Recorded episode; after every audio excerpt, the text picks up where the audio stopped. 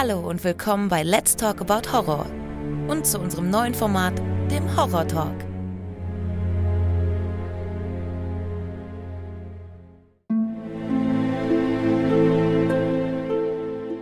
Hallo liebe Leute und willkommen zu einer neuen Ausgabe. Schön, dass ihr wieder mit dabei seid. Und dies ist eine kleine Premiere, denn heute gibt es den ersten Horror Talk. Vor circa vier, fünf Wochen habe ich auf der Facebook-Seite von Let's Talk About Horror ja angekündigt, dass ein paar Neuerungen kommen werden. Und eines davon ist jetzt dieser Horror Talk. Hier wird nicht über einen Film gesprochen, wie es ja sonst immer der Fall ist, sondern wir sprechen hier über das Thema Horror und Film generell und gucken einfach, wo uns das Gespräch hinführt. Und mein erster Gesprächsgast beim ersten Horror Talk ist der Sebastian. Hallo Sebastian. Hi Alex, ich grüße dich. Hi, schön, dass du dabei bist. Freut mich. Ja, danke für die Einladung und dass das geklappt hat alles. Ja, gerne, gerne. Du bist jetzt das erste Mal dabei und äh, ja, und bin natürlich gespannt, wie das mit dir wird, aber ähm, bei unserem Erstgespräch hatten wir uns ja schon, schon ziemlich verquatscht, muss man sagen. Und ähm, da war mir auch klar, dass ähm, eigentlich, dass das wirklich nur hochinteressant werden kann, was wir jetzt vorhaben. Das stimmt allerdings. Also ich bin auch sehr gespannt drauf. Also es ist ja auch für mich jetzt so das erste Mal bei einem Podcast dabei zu Ja, sein. ja. Ähm, auf jeden Fall sehr, sehr gespannt drauf, worüber wir uns gleich äh, unterhalten. Und ähm, Und wie es wird. ja, Ja, ja, das ist ja jetzt das erste Mal so. Ich habe ja jetzt, ähm, wie du ja weißt, also eigentlich wird ja immer über einen Film gesprochen. Der wird ja so durchgesprochen. Und ähm, ich denke mal, so eine Art Horror-Talk, was ich bei Facebook angekündigt habe, ist, glaube ich, mal was anderes. Auch mal also eine Abwechslung vielleicht. Und deswegen ähm, bist du jetzt halt auch nicht nur das erste Mal dabei generell, sondern du bist jetzt auch beim allerersten Horror-Talk dabei. Das heißt also, ist jetzt praktisch ähm, eine, eine Premiere auch für mich so, weil das jetzt halt das, der erste Horror-Talk ist. Wir besprechen hier nicht einen Film, sondern wir gehen so durch die Horrorlandschaft hindurch und gucken, wo es, wo es uns hintreibt. genau. Also Premiere für uns beide. ja, Ähm, richtig, ganz genau. habe ich auch schon drüber gesprochen. Ne? Also ich glaube, weil ähm, es gibt natürlich so bestimmte Filme, die, die halt äh, so eine persönliche Präferenz haben, über die man halt viel, viel weiß. Aber ich glaube, das haben wir eben auch im, im, im, im äh, Erstgespräch auch schon festgestellt, dass wir halt doch eine relativ große Schnittmenge haben einfach und uns da ja auch schon sehr, sehr lang unterhalten haben. Und deswegen macht das, glaube ich, auch Sinn, hier jetzt vielleicht nicht nur einen Film, sondern dann eben ruhig über, über alles Mögliche zu sprechen. Und ich glaube, äh, wir haben da beide auch, auch äh, viel zu erzählen. Und ich bin auch sehr gespannt, ähm, ähm, welche Filme uns heute so über den Weg laufen. Ja, ganz genau, das geht mir auch so. Und ähm, das, was du nämlich auch gerade sagtest, das ist nämlich auch sowieso eigentlich immer vorgekommen. Wenn ich mit ähm, meinen Gesprächspartnern gesprochen habe, sind wir oft immer ähm, vom Thema abgekommen. Wir haben nie über, einmal, dann haben oft nicht über diesen einen Film weitergesprochen, sondern sind plötzlich bei ganz anderen Themen gewesen und mussten dann immer uns so zwingen, zum eigentlichen Thema zurückzugehen, zu diesem Film. Und ähm, das machen wir diesmal nicht. Diesmal gehen wir halt einfach durch und gucken, wo es wo es uns hinführt und reden halt über das, was uns einfällt und sind halt nicht gezwungen, wieder zu einem Thema zurückzukehren. Und ich finde, das ist, glaube ich, mal eine ganz gute Idee und mal was anderes. Und das probieren wir heute mal aus, okay? Ich wollte gerade sagen, das ist ja irgendwie auch ganz schön, ne, weil man dann einfach auch ein bisschen freier reden kann und einfach mal auch ein bisschen abschweifen kann und nicht die ganze Zeit dann immer so diesen, diesen Gedanken im Hinterkopf hat, Moment, wir müssen doch noch jetzt nochmal hier Ja, ganz genau. Ganz genau, Heute- das ist es, ja. Und ich hoffe, dass es natürlich auch den Zuhörern gefällt. Ähm, es ist jetzt mal ein Versuch, wir probieren das jetzt mal aus und gucken mal, wo es uns hinführt, ja? Sehr gut. Alles klar. Ja, jetzt ist nur die Frage, wie fangen wir denn da jetzt eigentlich an? Was hältst du davon, wenn wir uns einfach irgendeinen Film aussuchen? Ja, das können wir gerne machen. Lass Genau. uns doch am besten mit irgendeinem Klassiker starten. Also irgendwie, was, was wäre denn so einer der Filme, über die man auf jeden Fall mal Ja, sprechen das kann, da fällt mir auch direkt einer ein, weil ich nämlich erstaunlicherweise extrem viele Anfragen bekomme wegen diesem einen Film. Und zwar The Thing, natürlich. Das ist Ja, so klar. dieser Klassiker, ne? Das ist ja ein Klassiker ohne Ende, kann man ja sagen. Ja, definitiv. Also das ist ja einer, die- also damals nicht, als er rauskam, ne, ist er natürlich, ähm, ist ja, glaube ich, auch bekannt, dass er halt einfach, ähm, als er erschienen ist, nicht so gut angelaufen Ach, ist. das, aber das wusste ich jetzt die nicht. Das ist mir Ja, neu. doch, also der hat sich ja leider in der direkten Konkurrenz zu zum Beispiel E.T. befunden und Ah. kam halt eben im Sommer raus. Ne? Und man sagt ja auch immer, dass man so Jahreszeitenfilme auch zu den entsprechenden Jahreszeiten dann ins Kino bringen sollte. Ja, Und The Thing spielt ja natürlich halt so quasi in der Antarktis mitten im Winter. ja, genau. Er ist damals leider nicht gut aufgenommen worden. Also auch, hat man gesagt, ist viel zu brutal, ne? aber Ja. hat sich ja letzten knapp 40 Jahre hat er sich ja zum Glück ähm, zu einem absoluten Kultfilm gemausert, was er ja auch völlig verdient hat. Also das ist ja einer der besten Effektfilme aller Zeiten, auch heute noch, weil es gibt ja Filme, wo die ähm, Effekte und auch die ganzen Make-up und Creature-Sachen halt leider nicht so gut gealtert sind oder den, sag ich jetzt mal, den Transfer ins HD-Zeitalter. Ja, das stimmt, haben. das stimmt, ja, das ist Aber richtig. bei The Thing, das ist halt bis heute einfach noch ein Nonplusultra. Ja, halt das, das stimmt schon. Arbeiten Carpenter überhaupt generell. Ja, das ist schon richtig, weil man, man, es ist ja auch, weil das ja auch überall, äh, überhaupt komplett ohne irgendwas an CGI oder Effekten so ist. Es ist ja wirklich alles reine Special Effects, die da ja on camera sind. Oder, ja. ähm, und das finde ich halt wirklich äh, super klasse. Also, das ist schon genial. Natürlich erkennt man die Effekte, das ist klar. Ne? Man sieht, man weiß, es sind Puppen und, und sowas. Das ist äh, klar. Aber es ist trotzdem unfassbar gut gemacht. Also, ich, ich, ich, ich kann mir, es gibt also so einige, ich meine, so einige Szenen, du hast es wahrscheinlich auch, weißt es ja auch, dass sie da doch einen genommen haben, der doch dann keine Arme hat, um doch dann den zu dubeln, dem ja die Arme abgebissen werden von dem Bauch, okay. ne?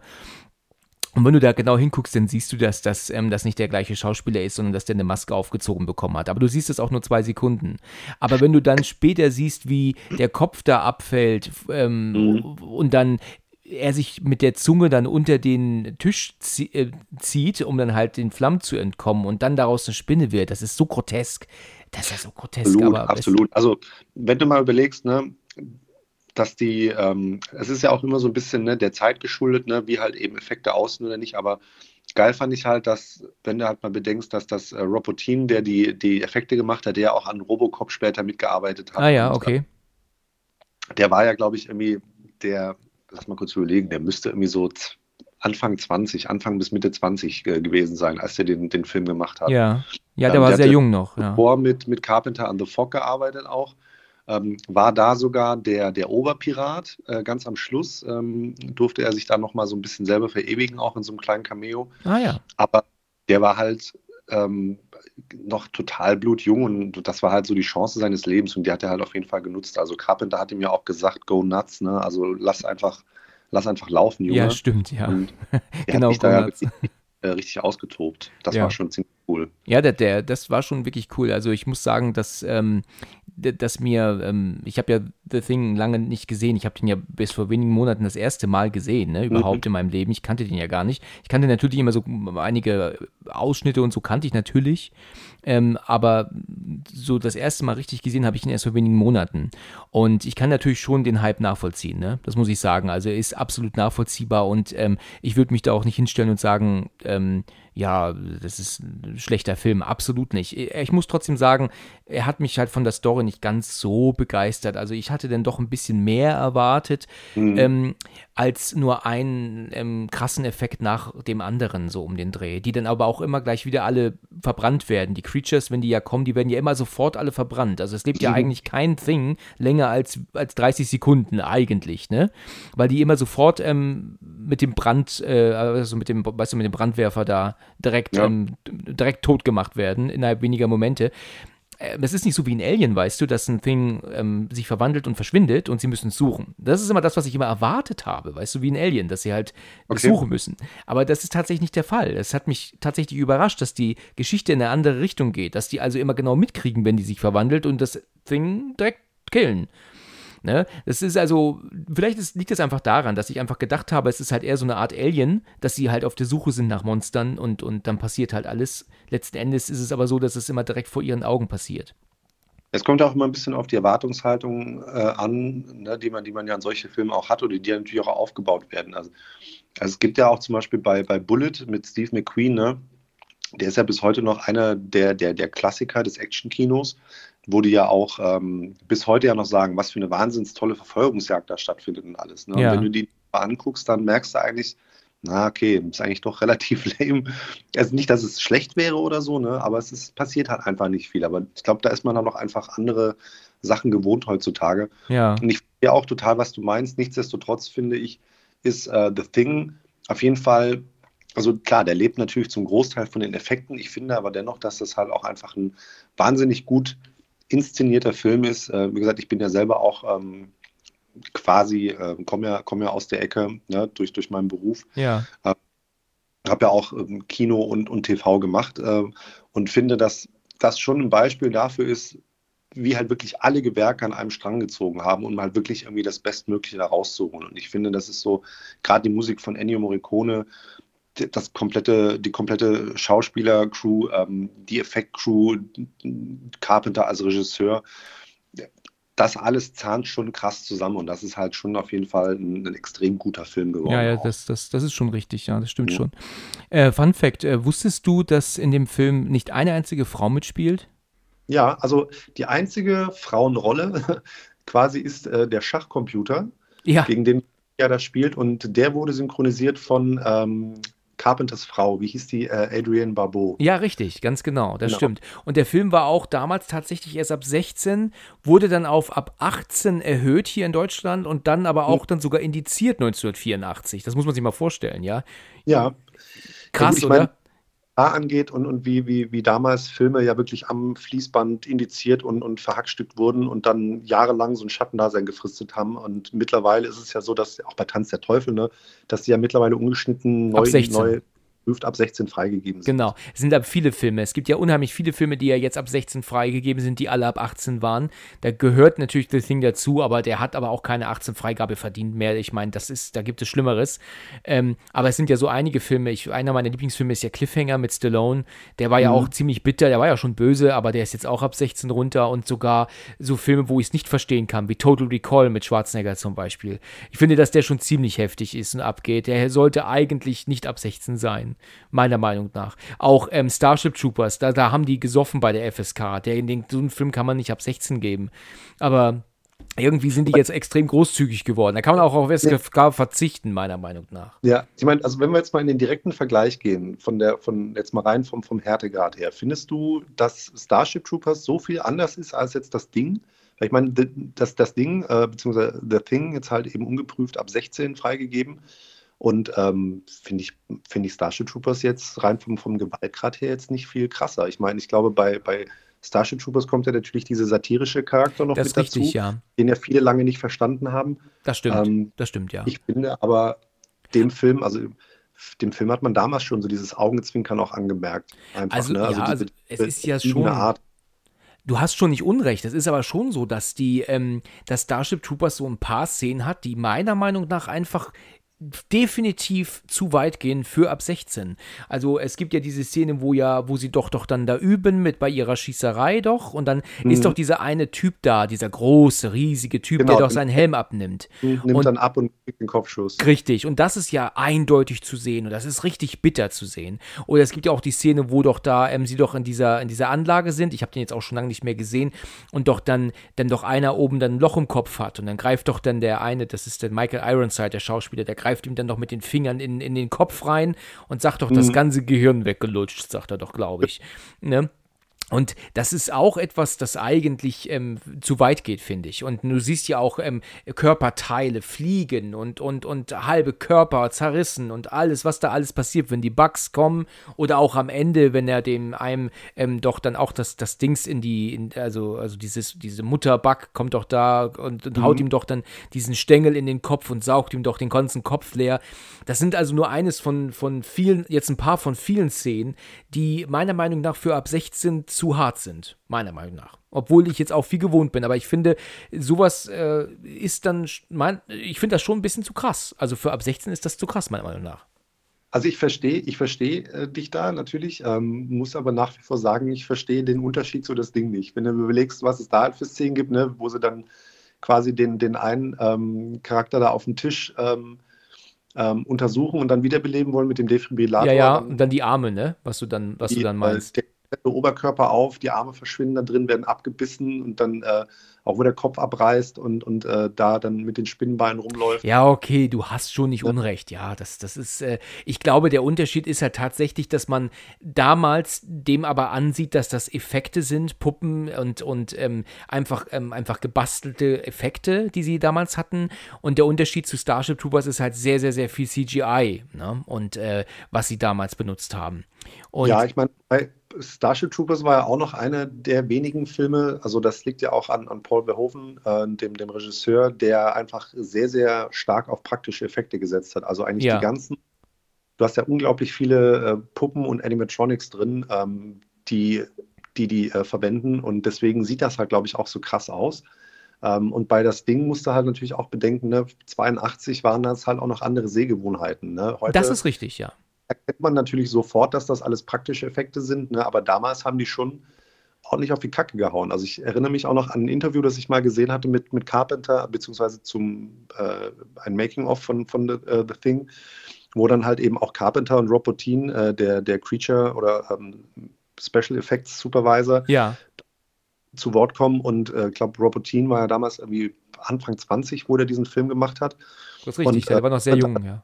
Prinzip nur gesagt, go nuts. Ne? Also hier dreh einfach frei, äh, tob dich richtig aus. Ja, ja, genau. Dreh durch einfach. Mit, mit äh, also die ganzen praktischen äh, Creature Effects, da haben die ja mit, mit Lebensmittelfarbe, mit, mit äh, Marmelade, mit Gelatine, mit Mayo einfach geguckt, dass, dass die halt so, so eklig wie nur möglich sein können. Ja, das stimmt. Das mit den, was mit den Sehgewohnheiten, was du auch sagtest, ist natürlich anders. Ich denke mal, man hat auch damals, als man das gesehen hat, natürlich schon gesehen, dass das Effekte sind. Das, äh, das hat man natürlich wahrscheinlich damals genauso gesehen wie auch heute. Aber äh, man war es nicht gewohnt, ne? Das äh, ja. sowas Extremes. Und du hast natürlich recht, da sind also diese Szenen, äh, wenn der Kopf dann alleine da rumschwebt mit diesen Spinnenbeinen, der ist doch dann auch an der Decke dann doch da oben irgendwann, ne? Das, das ist schon äh, sehr grotesk. Ja, und dass man natürlich 1982 ähm, kam der auch 82 nach Deutschland, weißt du das, oder kam der später sogar? Ich würde sagen, ja, ne, 82 wird es gewesen sein wohl, ne? Nee, also der kam 82, 82 äh, in die Kinos. Ich weiß jetzt nicht genau, ob, also wann der 82 in, in Deutschland in die Kinos kam. Ähm, aber das müsste auf jeden Fall auch noch in dem Jahr ja. gewesen sein. Gut, das, das muss natürlich schon extrem geschockt haben damals, ne? Weil also man war natürlich schon also geschocktes Kino gewohnt durch Der Exorzist, ja, ne? Also fast äh, ähm, zehn Jahre vorher, ne? Ähm, weil Exorzist hat natürlich auch damals ordentlich ähm, auf die Kacke gehauen, ne? Ja. Und aber der Exorzist hat, glaube ich, auch so ein bisschen ähm, geschockt durch die, durch die ähm, Aussprache, ne? Also was da alles mhm. gezeigt und gesagt wurde, das waren ja Dinge, das hast du ja eigentlich ja nicht gehört im, im, im Film und Fernsehen, ne, früher. Ne? Deswegen, ja. da hat natürlich ähm, der Exorzist, also im deutschsprachigen Raum meine ich ja auch. Also ich klar, so Worte jetzt wie Fuck und Motherfucker und, und, und, und, und, und sowas, das sind alles Dinge, die, die, die hört man im englischen sprachigen Raum sowieso immer. Ne? Aber äh, die haben ja auch in der deutschen Synchronisation extremst übertrieben. Ne? Also wenn ich mich da erinnere an, an ich meine, ich kann das eigentlich gar nicht wiederholen hier, aber da gibt es ja Dinge, die sie ja zu den Priestern sagt, die sind ja derartig krass unter der Gürtellinie. Die sind ja so bitter und was halt auch wahrscheinlich dafür gesorgt hat, dass das damals die Leute so extrem geschockt hat. Ne? Also die haben sich bei der Synchronisation damals 73 schon dazu entschieden, wir schocken auch hier mit so vulgären Ausdrücken. Ähm, weißt du, man kann das bei der Synchronisation, da hätte sie auch sagen können, was weiß ich. Ähm, so um es mal durch die Blume zu sagen, lass dich von Jesus äh, lieben. ja, richtig. Ganz genau. Das ist eines von den Dingen, die du gesagt hast. Aber da ja. gibt äh, ähm, eines, äh, da gibt es ja diese eine Sache, wenn die beiden Priester kommen, dann, dann sagt er dann auch, ähm, ich sag's jetzt einfach mal, da sagt er, das ist das, was er sagt. Das stell dir das mal 1973 vor. Ja. Das ist bitter, das ist ganz extrem. Ne? Ja, du musst ja, wie gesagt, man muss das auch immer so ein bisschen im, im zeitlichen Kontext sehen halt. Ne? Also ja. damals war auch der Einfluss der Kirche einfach noch viel, viel größer. Und ja, da das Leute, stimmt. Da war ja Religion oder Glaube und, und Kirche ja noch viel, viel präsenter, als das heute der Fall ist. Da war man ja auch noch nicht so, so aufgeklärt in so vielen Dingen. Ich meine, das sind fast 50 Jahre, ne? Und da haben wir schon einen relativ großen Sprung gemacht. Ähm, und ich glaube, der Einfluss äh, ist da halt auch einfach viel, viel geringer geworden seitdem. Deswegen sind da die Hemmschwellen beziehungsweise auch die, die Möglichkeiten des Sag- und Zeig- und Machbaren immer weiter aufgeweicht. Ähm, und wenn du dich über, wenn du mal belegst, ne, gerade so auch in unserer Jugend, so in, in, in den frühen 90ern äh, oder auch in den späten 80ern, wie viele Diskussionen es da gab, eben über die Verrohung der Jugend, ähm, das ist ja heute zum Teil gar nicht mehr so krass. Ja, ja, wie ähm, Tanz der Teufel war ja damals, der kam ja, glaube ich, 80 raus, ne? Der hat ja auch so ganz extrem, ähm, war ja auch eh, oh Gott, wie lange war der indiziert? 40 Jahre oder so? Nicht ganz, ja. aber de, das ist ja Wahnsinn. Ich habe den Film ja dann irgendwann das erste Mal gesehen, da war ich ja dann, ähm, ich schätze 23, würde ich sagen, und so. Also war so 2003, 2004 rum.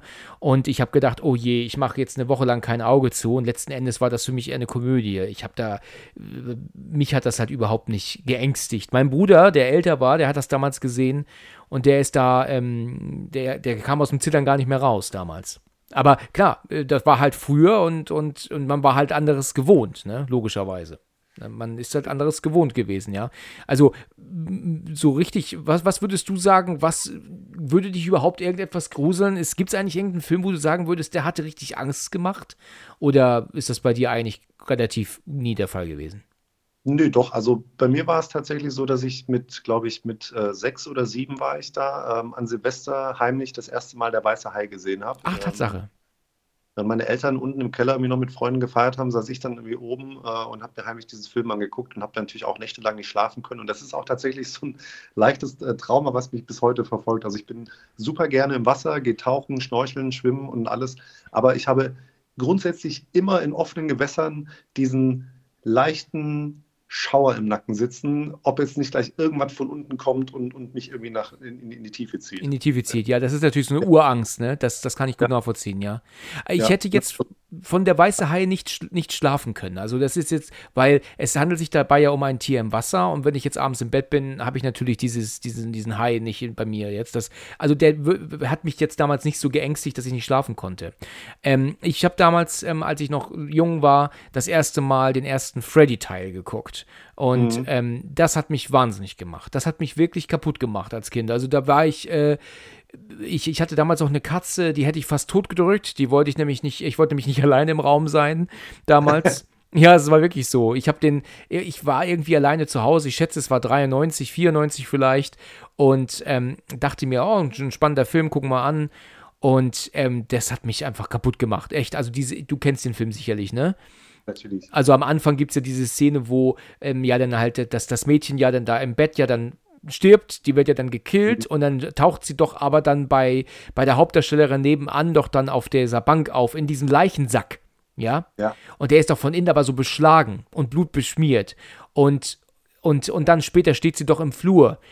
Und dann liegt sie doch später im Flur und wird doch dann weggezogen um die Ecke. Und das hat mich damals, als, als wirklich als Kind, hat mich das fertig gemacht. Ich, ich, ich habe wirklich die, die, die längsten und schlimmsten Nächte meines Lebens gehabt damals. Also es war schon ein Grund, dass der da ab 18 war, zu dem Zeitpunkt ab 18 noch. Der ist ja auch jetzt ab 16. Also es, gibt, es, gibt, natürlich Filme, ne, wo es natürlich Sinn macht, dass die erst ab einer hohen Altersfreigabe äh, freigegeben sind. Ähm, wobei ich halt sagen muss, also ich habe ich, ich, kann das total nachvollziehen, weil ich glaube, gerade bei, bei Freddy Krüger ist es halt natürlich auch dieser, dieser äh, unbewusste Horror, den du halt hast, ne? von wegen so, ich darf nicht schlafen. Richtig, ja. Ne? Und jeder ist halt irgendwann einfach todmüde. Ähm, ich hatte bei Nightmare on Elm Street damals tatsächlich den vierten Teil zuerst gesehen und da ist mir halt diese Szene im Gedächtnis geblieben, wo die eine, die die ganze Zeit diese Insekten totschlägt, dann plötzlich, äh, als sie schläft, sich in dieser ähm, Fliegenfalle oder in dieser Schachtel wiederfindet und ihr dann diese Arme so rausge, äh, ra ab, abreißen und sie dann sich plötzlich in diese Fliege verwandelt und, und Freddy sie so zerquetscht. Ja, okay. Ich muss ja. sagen, ich kenne die anderen Teile leider noch nicht. Ich kenne tatsächlich okay. nur den ersten, aber mir wurde der dritte mehrfach empfohlen. Den sollte ich auf jeden Fall mal gucken. Das wurde ein paar Mal gesagt. Die haben alle ihre Qualitäten. Also ich glaube, der zweite ist ja relativ umstritten, weil der halt eben auch sehr viel, ähm, ja, weil man da halt eben auch nie genau weiß, so, also der, der spielt halt sehr, sehr viel mit, mit auch einer, einer homosexuellen Ebene. Ach, Tatsache. Ähm, ja, ähm, und da, das ist halt irgendwie bis heute, ich weiß nicht warum, aber es ist halt irgendwie immer so ein bisschen umstritten, weil es halt doch so eine gewisse, wie gesagt, homosexuelle Erotik halt irgendwie auch, auch darbietet. Ähm, aber der dritte Teil ist auf jeden Fall, glaube ich, so innerhalb dieser Reihe der, der, der, der beliebteste. Mhm. Ähm, und ich finde halt generell, also man kann auf jeden Fall jedem Teil was abgewinnen. Äh, die bauen natürlich auch so nach und nach ein bisschen ab. Aber der dritte ist halt eben, was das generelle Setting angeht in dieser Psychiatrie. Ja, auch, richtig, auch, genau. Ähm, die, das, das Ensemble, was da mitspielt und halt eben auch die, die, die ganze Story dahinter, wie, weil ja auch viel äh, Hintergrund zu Freddy noch präsentiert wird. Das ist schon, schon ziemlich, ziemlich geil auf jeden Fall. In, äh, der dritte Teil, da spielt ja Patricia Arquette mit, ne? wenn ich mich nicht irre. Sie genau, richtig. Genau, und da ist auch der Teil, wo doch Freddy aus dem Fernseher kommt, ne? Das müsste doch Richtig, genau. Ja, genau.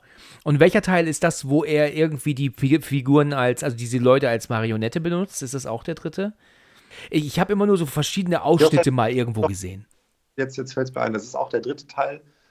Also im, im, in, in der Realität sehen die unten, steht unten diese eine Gruppe, steht, sieht, sieht diesen einen Charakter dann da oben am, am Fenster stehen. Ja und äh, denkt, er will sich halt umbringen. Und in der Traumrealität ist es aber so, dass Freddy quasi oben äh, über ihm steht, ähm, die Fäden hält und die dann durchschneidet und dann fällt er runter. Ach ja, okay, ja, das, so macht das Sinn, ja. So macht das ja. Sinn. Ich habe das irgendwie mal irgendwo gesehen, aber äh, ich kann mich jetzt nicht daran erinnern, dass ich die Filme wirklich mal ähm, Teil für Teil geguckt habe.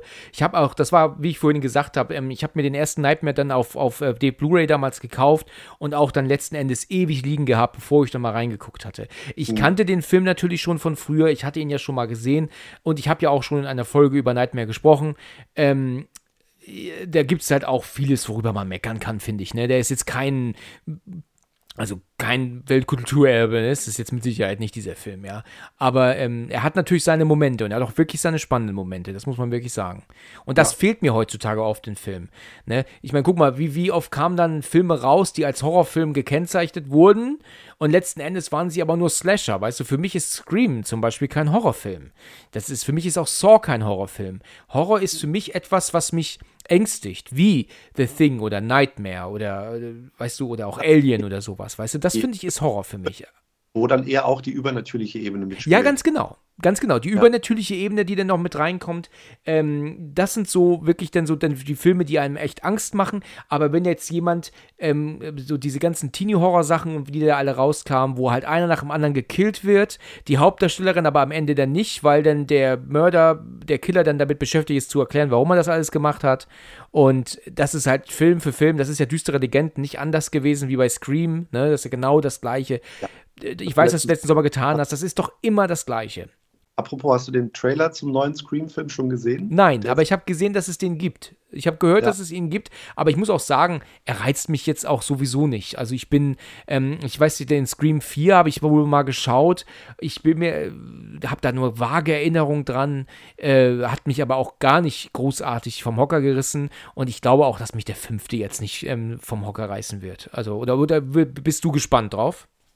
Nee, also ich habe den Trailer gesehen, also der hat mich jetzt halt auch irgendwie so gar nicht vom Hocker gehauen. Aber ich muss auch sagen, dass ähm, Scream 4 war einer der ganz, ganz wenigen Filme, bei denen ich im Kino echt eingeschlafen bin. Ehrlich? Bist du eingepennt? Ja. Okay. Ja.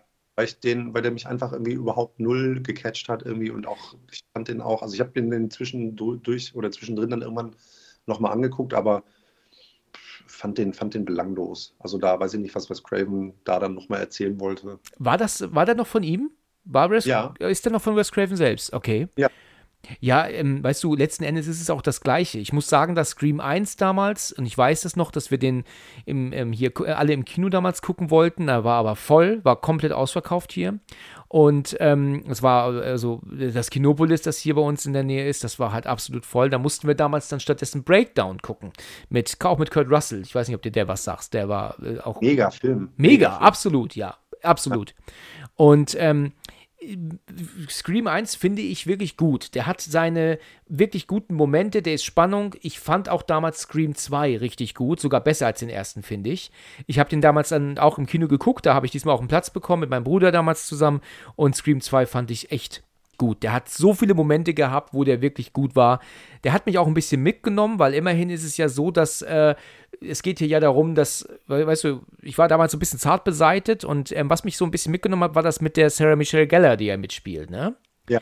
Genau, die ist doch da allein in diesem Studentenwohnheim und wird doch dann ähm, doch auch gekillt dann und dann kriegt sie doch mehrfach das, das, das Messer in den Rücken und wird doch dann vom Balkon geschmissen. Und genau. das hat mich damals so, ich war da noch um einiges jünger, hat mich das so ein bisschen mitgenommen, weil ähm, wenn, dann wird das dann am Ende direkt, wird diese Szene der mit Happy Rock Musik dann unterlegt und so um den Dreh wie, ja, jetzt geht's weiter und, und, und alles ist cool, aber dass da gerade jemand umgebracht wurde und sowas, das, das ist dann schon praktisch eine weißt du, das ist dann schon wie so eine Art, ähm, ja, Unterhaltung, weißt du, jemanden umbringen ist Unterhaltung, so um den Dreh. Ja, es ist, manchen, manchen Filmen geht halt, also es gibt natürlich, haben die auch ihre Daseinsberechtigung, halt Horrorkomödien wie Shaun of the Dead oder so halt, ne, wo das dann ja eher mit so einem Augenzwinkern alles, alles äh, passiert. Aber ja, das stimmt. Shaun of the Dead zählt natürlich nicht dazu, das stimmt, das ja, ist klar, dass das eine Komödie ist. Dass das vielen, vielen Filmen so eine gewisse Ernsthaftigkeit halt abgeht und das finde ich halt irgendwie schade, ähm, weil sagen ja auch gerade Regisseure wie, wie Paul Verhoeven oder auch Carpenter oder so, die halt sagen so ganz klar, also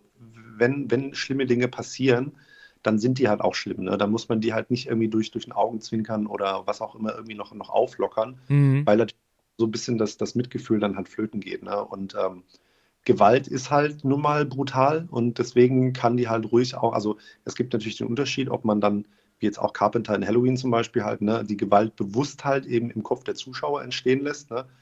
Aber wie gesagt, gerade ein Paul Verhoeven, Beispiel auch Starship Troopers, wo wir gerade schon, schon äh, das Thema hatten. Ja. Ähm, Krieg ist halt nun mal brutal, ne? Und es gibt halt einfach nichts Glorifizierendes an dieser ganzen Scheiße. Und deswegen kann man ruhig halt auch zeigen. Ne, bestes Beispiel war ja auch irgendwie Spielberg damals mit der Soldat James Ryan. Da bin ich echt völlig verstört aus dem Kino rausgegangen. Oh ja, hab, oh ja, ja, ja, ja. Das, das mal, wie krass dieser Film war, allein die Öffnungssequenz, wie brutal das war. Richtig, das war bitter.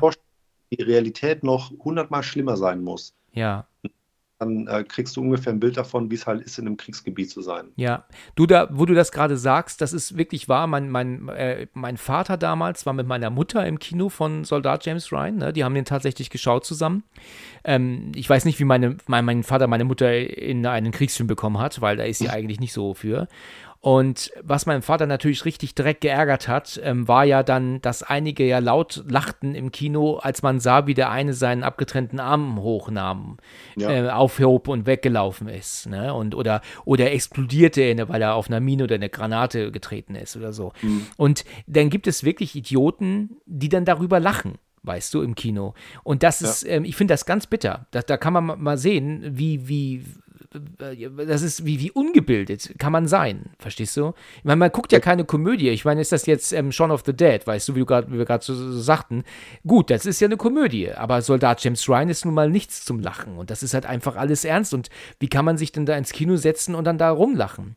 Wo ich das gerade sage, ich habe damals, ähm, haben wir bei uns hier im Ort ähm, ähm, Schindlers Liste geguckt. Ja. Und da wurde die ganze Schule ist dahin gegangen. Da war also praktisch, ich glaube, es waren also der ganze Jahrgang. Da waren wir dann, was weiß ich, dann drei oder vier Klassen waren. Dann, dann sind in das Kino hier bei uns im Ort. Und dann lief Schindlers Liste. Der wurde extra bestellt, wurde der, damit man den im Kino guckt. Und da gibt es diese Szene, wo Ralph ähm, Fiennes ähm, mit, seinem, mit seinem Gewehr einfach nach Leuten sucht, die nicht arbeiten, sondern die sitzen mhm. oder stehen. Vielleicht weißt du, was ich meine. Du kennst den ja, Film? Ja. Ja. Und dann, und dann, und dann ballert er die ja ab. Er knallt. Die, die, die Filme, die vorgekommen sind, halt hier, ne? Amon Goeth hieß er, glaube ich, im Film. Ja. Und welcher, mit welcher Brutalität und mit welcher Gleichgültigkeit er halt einfach, ne, die, die Leute da abknallen. Das ja, hat aber genau. auch halt Regisseur einfach unfassbar gut herausgearbeitet halt. Ne? Wirklich diese, diese Entmenschlichung einfach ähm, Richtig. zu verdeutlichen mit der halt die Nazis einfach die, die Juden halt ähm, ja, genau. Ne? Und das ist, das ist unfassbar. Und, und, das, und du musst es dir vorstellen, da sitzen wir da im Kino, sind wir da schätzungsweise 130 ähm, Schüler und davon lachen so viele Leute, du glaubst es nicht, als würde da eine Komödie laufen. Und jedes Mal, wenn er den neuen angevisiert hat und schießt, dann lacht das Kino umso lauter. Ich, kann, ich konnte es damals nicht verstehen es ist einfach unglaublich gut. Dieses Lachen geht wahrscheinlich eher aufgrund dieser, weißt du, man lacht ja auch manchmal, wenn etwas brutal ist. Man lacht ja auch über Brutalität. Also wenn ich mir zum Beispiel The Raid angucke, dann bin ich ständig am Lachen. weißt du? Ja. Weil man lacht dann praktisch über diese, über diese Brutalität. Also nicht, weil das witzig ist. Ich glaube, es ist halt einfach nur dieses, dieses Unglaubliche. Und mein ja. Lehrer damals, der ist ausgerastet, der ist dann im Kino aufgesprungen und hat dann geschrien, äh, was, was ja alle für, für, für, für, für, ich weiß nicht, wie er sich ausgedrückt hat, aber er hat natürlich dann auch gemeint, ja, was für Idioten ja alle sind und was, was für unfassbar, der ist da ausgerastet, mein Lehrer damals. Und ich, ich kann es auch in gewisser Weise verstehen, ne? Also, das, das, das ist unmöglich also, gewesen. Ich kann mir tatsächlich dann auch, also seit, seit ich eben selber äh, Kinder habe, kann ich mir das halt auch echt nicht mehr angucken, wenn, wenn in Filmen irgendwie Kinder zu Schaden mitkommen. Das hat sich tatsächlich wirklich geändert seitdem. Äh, früher war das noch ja. so, dass ich geil finde ich wenigstens konsequent. Ne? Ähm, mittlerweile ist aber echt ganz, ganz schwierig. Also es gibt ja auch bei, bei ähm, The Walking Dead oder so gibt es ja dann auch manche Szenen, ne, wo dann halt irgendwie Kinder in Gefahr sind ne, oder auch irgendwie kleine Kinder, wenn die dann davor rennen müssen und wie, wie, wie traumatisch das halt eben auch für diese kleinen Kinderseelen sein muss, dann halt in solchen Situationen. Also egal, ob das jetzt wie gesagt hier so realer Horror ist halt, ne, dann eben in solche Camps oder so aufwachsen zu müssen. Ja. Ähm, oder halt dann vor irgendwelchen Monstern zu fliehen. Ne? Wie schlimm das halt sein muss. Hast du da ein Beispiel? Ja, ja ähm, ich wollte auch gerade nochmal, weil du ja vorhin auch gefragt hattest, ne, so gibt es Filme, wo ich wirklich Angst hatte. Also ich finde, dass es gerade in den letzten Jahren so, so eine Handvoll Filme gab, die mich wirklich mitgenommen haben, auch Horrorfilme. Ja. welchen ich unbedingt sehen wollte, war The Witch von Robert, Robert Eggers, heißt der, glaube ich. Ja, das ist dieser britische Film, ne? Genau, richtig. Ähm, der im Prinzip eigentlich auch nur so eine, so eine, äh, also das ist ja kein, kein direkter Horrorfilm, sondern der heißt ja auch als Untertitel so wie äh, New England Folktale, ähm, der eigentlich so eine, so, eine, so eine Sage erzählt halt mit, ne? Ja. Und da gibt es halt auch so äh, am Anfang eine Szene, wo halt quasi diese Hexe, also geht es um diese Familie, die dann irgendwie aus der Kirche halt irgendwie rausgeschmissen wird, weil sie so ein bisschen anders leben einfach, ne? Und dann leben die ja irgendwo im Wald, äh, wo versuchen sich dann eine eigene Existenz aufzubauen. Das ist eben Vater, Mutter, ähm, eine große Tochter, ein großer, so ein mittlerer Sohn, zwei kleine Mädels, glaube ich, noch. Genau. Und äh, dann halt noch dieser Säugling. So, und der Säugling wird ja dann relativ zu Anfang in dem Film halt eben von dieser Hexe entführt. Und das stimmt, ja. Ne, und dann, ähm, also man sieht es nicht explizit, aber man weiß halt definitiv, was passiert, weil dieses Kind halt natürlich irgendwo auch am Schreien ist, weil, weil ähm, da dann die auch das Blut trinkt von dem Kind. Stimmt. Und das ist ein Punkt, wie gesagt, ich wollte ihn unbedingt sehen, aber das war echt ein Punkt, da war ich ganz, ganz kurz davor, einfach auszumachen, weil mich das echt richtig, richtig krass mitgenommen hat. Ja, ja, das kann ich gut nachvollziehen. Ich habe ähm, The Witch damals gesehen im Kino auch, der mich Mhm. aber ehrlich gesagt äh, enttäuscht hat. Ich habe ähm, diesen Film ähm, wirklich mit, mit freudiger Erwartung bin ich da reingegangen, aber habe dann irgendwie so das Gefühl gehabt, dass der Film eigentlich nur aus Aufbau besteht. Der hat irgendwie keinen Höhepunkt. Weißt du, wie ich meine? Also der, der fängt Ja. zwar super an, auch mit diesem, dass das Kind auf einmal weg ist, das ist spannend gemacht. Ähm, aber irgendwie habe ich mich auch so nach einer Stunde gefragt, wann geht er los? So um den Dreh. Ähm, Und dann, als ich dann das Gefühl hatte, oh, jetzt geht er los, dann war er zu Ende. Und ich habe dann irgendwie, habe ich gedacht, Moment mal, also irgendwie ist dieser Film an mir vorbeigegangen, ich habe keinen Schimmer. Wie ist das jetzt passiert? Dann habe ich ihn noch mal geguckt, ein paar Jahre später, dann, als er dann hier mal ähm, ähm, bei Prime war. Und da muss ich sagen, dass ich nach wie vor der gleichen Meinung bin. Also, wie, wie, wie siehst du das? Findest du, dass das ein so guter Film ist oder bist du da meiner Meinung? Ich fand den, ich fand den großartig tatsächlich. Ähm, ich fand, ähm, also mich hat es jetzt, ich, ich weiß, was du meinst, mich hat das aber tatsächlich gar nicht gestört. Also vielleicht, äh, ich habe mir auch, also der, der Trailer vermittelt ja im Prinzip und auch die, glaube ich, die ganze Werbekampagne hat einen anderen Film vermittelt, ähm, Das stimmt. als dann tatsächlich nachher war. Ja, das Ich glaube, stimmt. da haben Leute gestört und ich hatte gar keine, gar keine Erwartungen. Ich wollte den halt einfach sehen, weil mich diese Thematik einfach fasziniert hat, diese, diese Düsternis auch. Und weil ich halt, ne, wollten wir auch noch drüber sprechen, äh, einfach ein großer Fan von, von Lovecraft bin und von diesem ähm, New England äh, Tales einfach, weil das meiste von, von Lovecraft spielt ja eben auch in, in New England.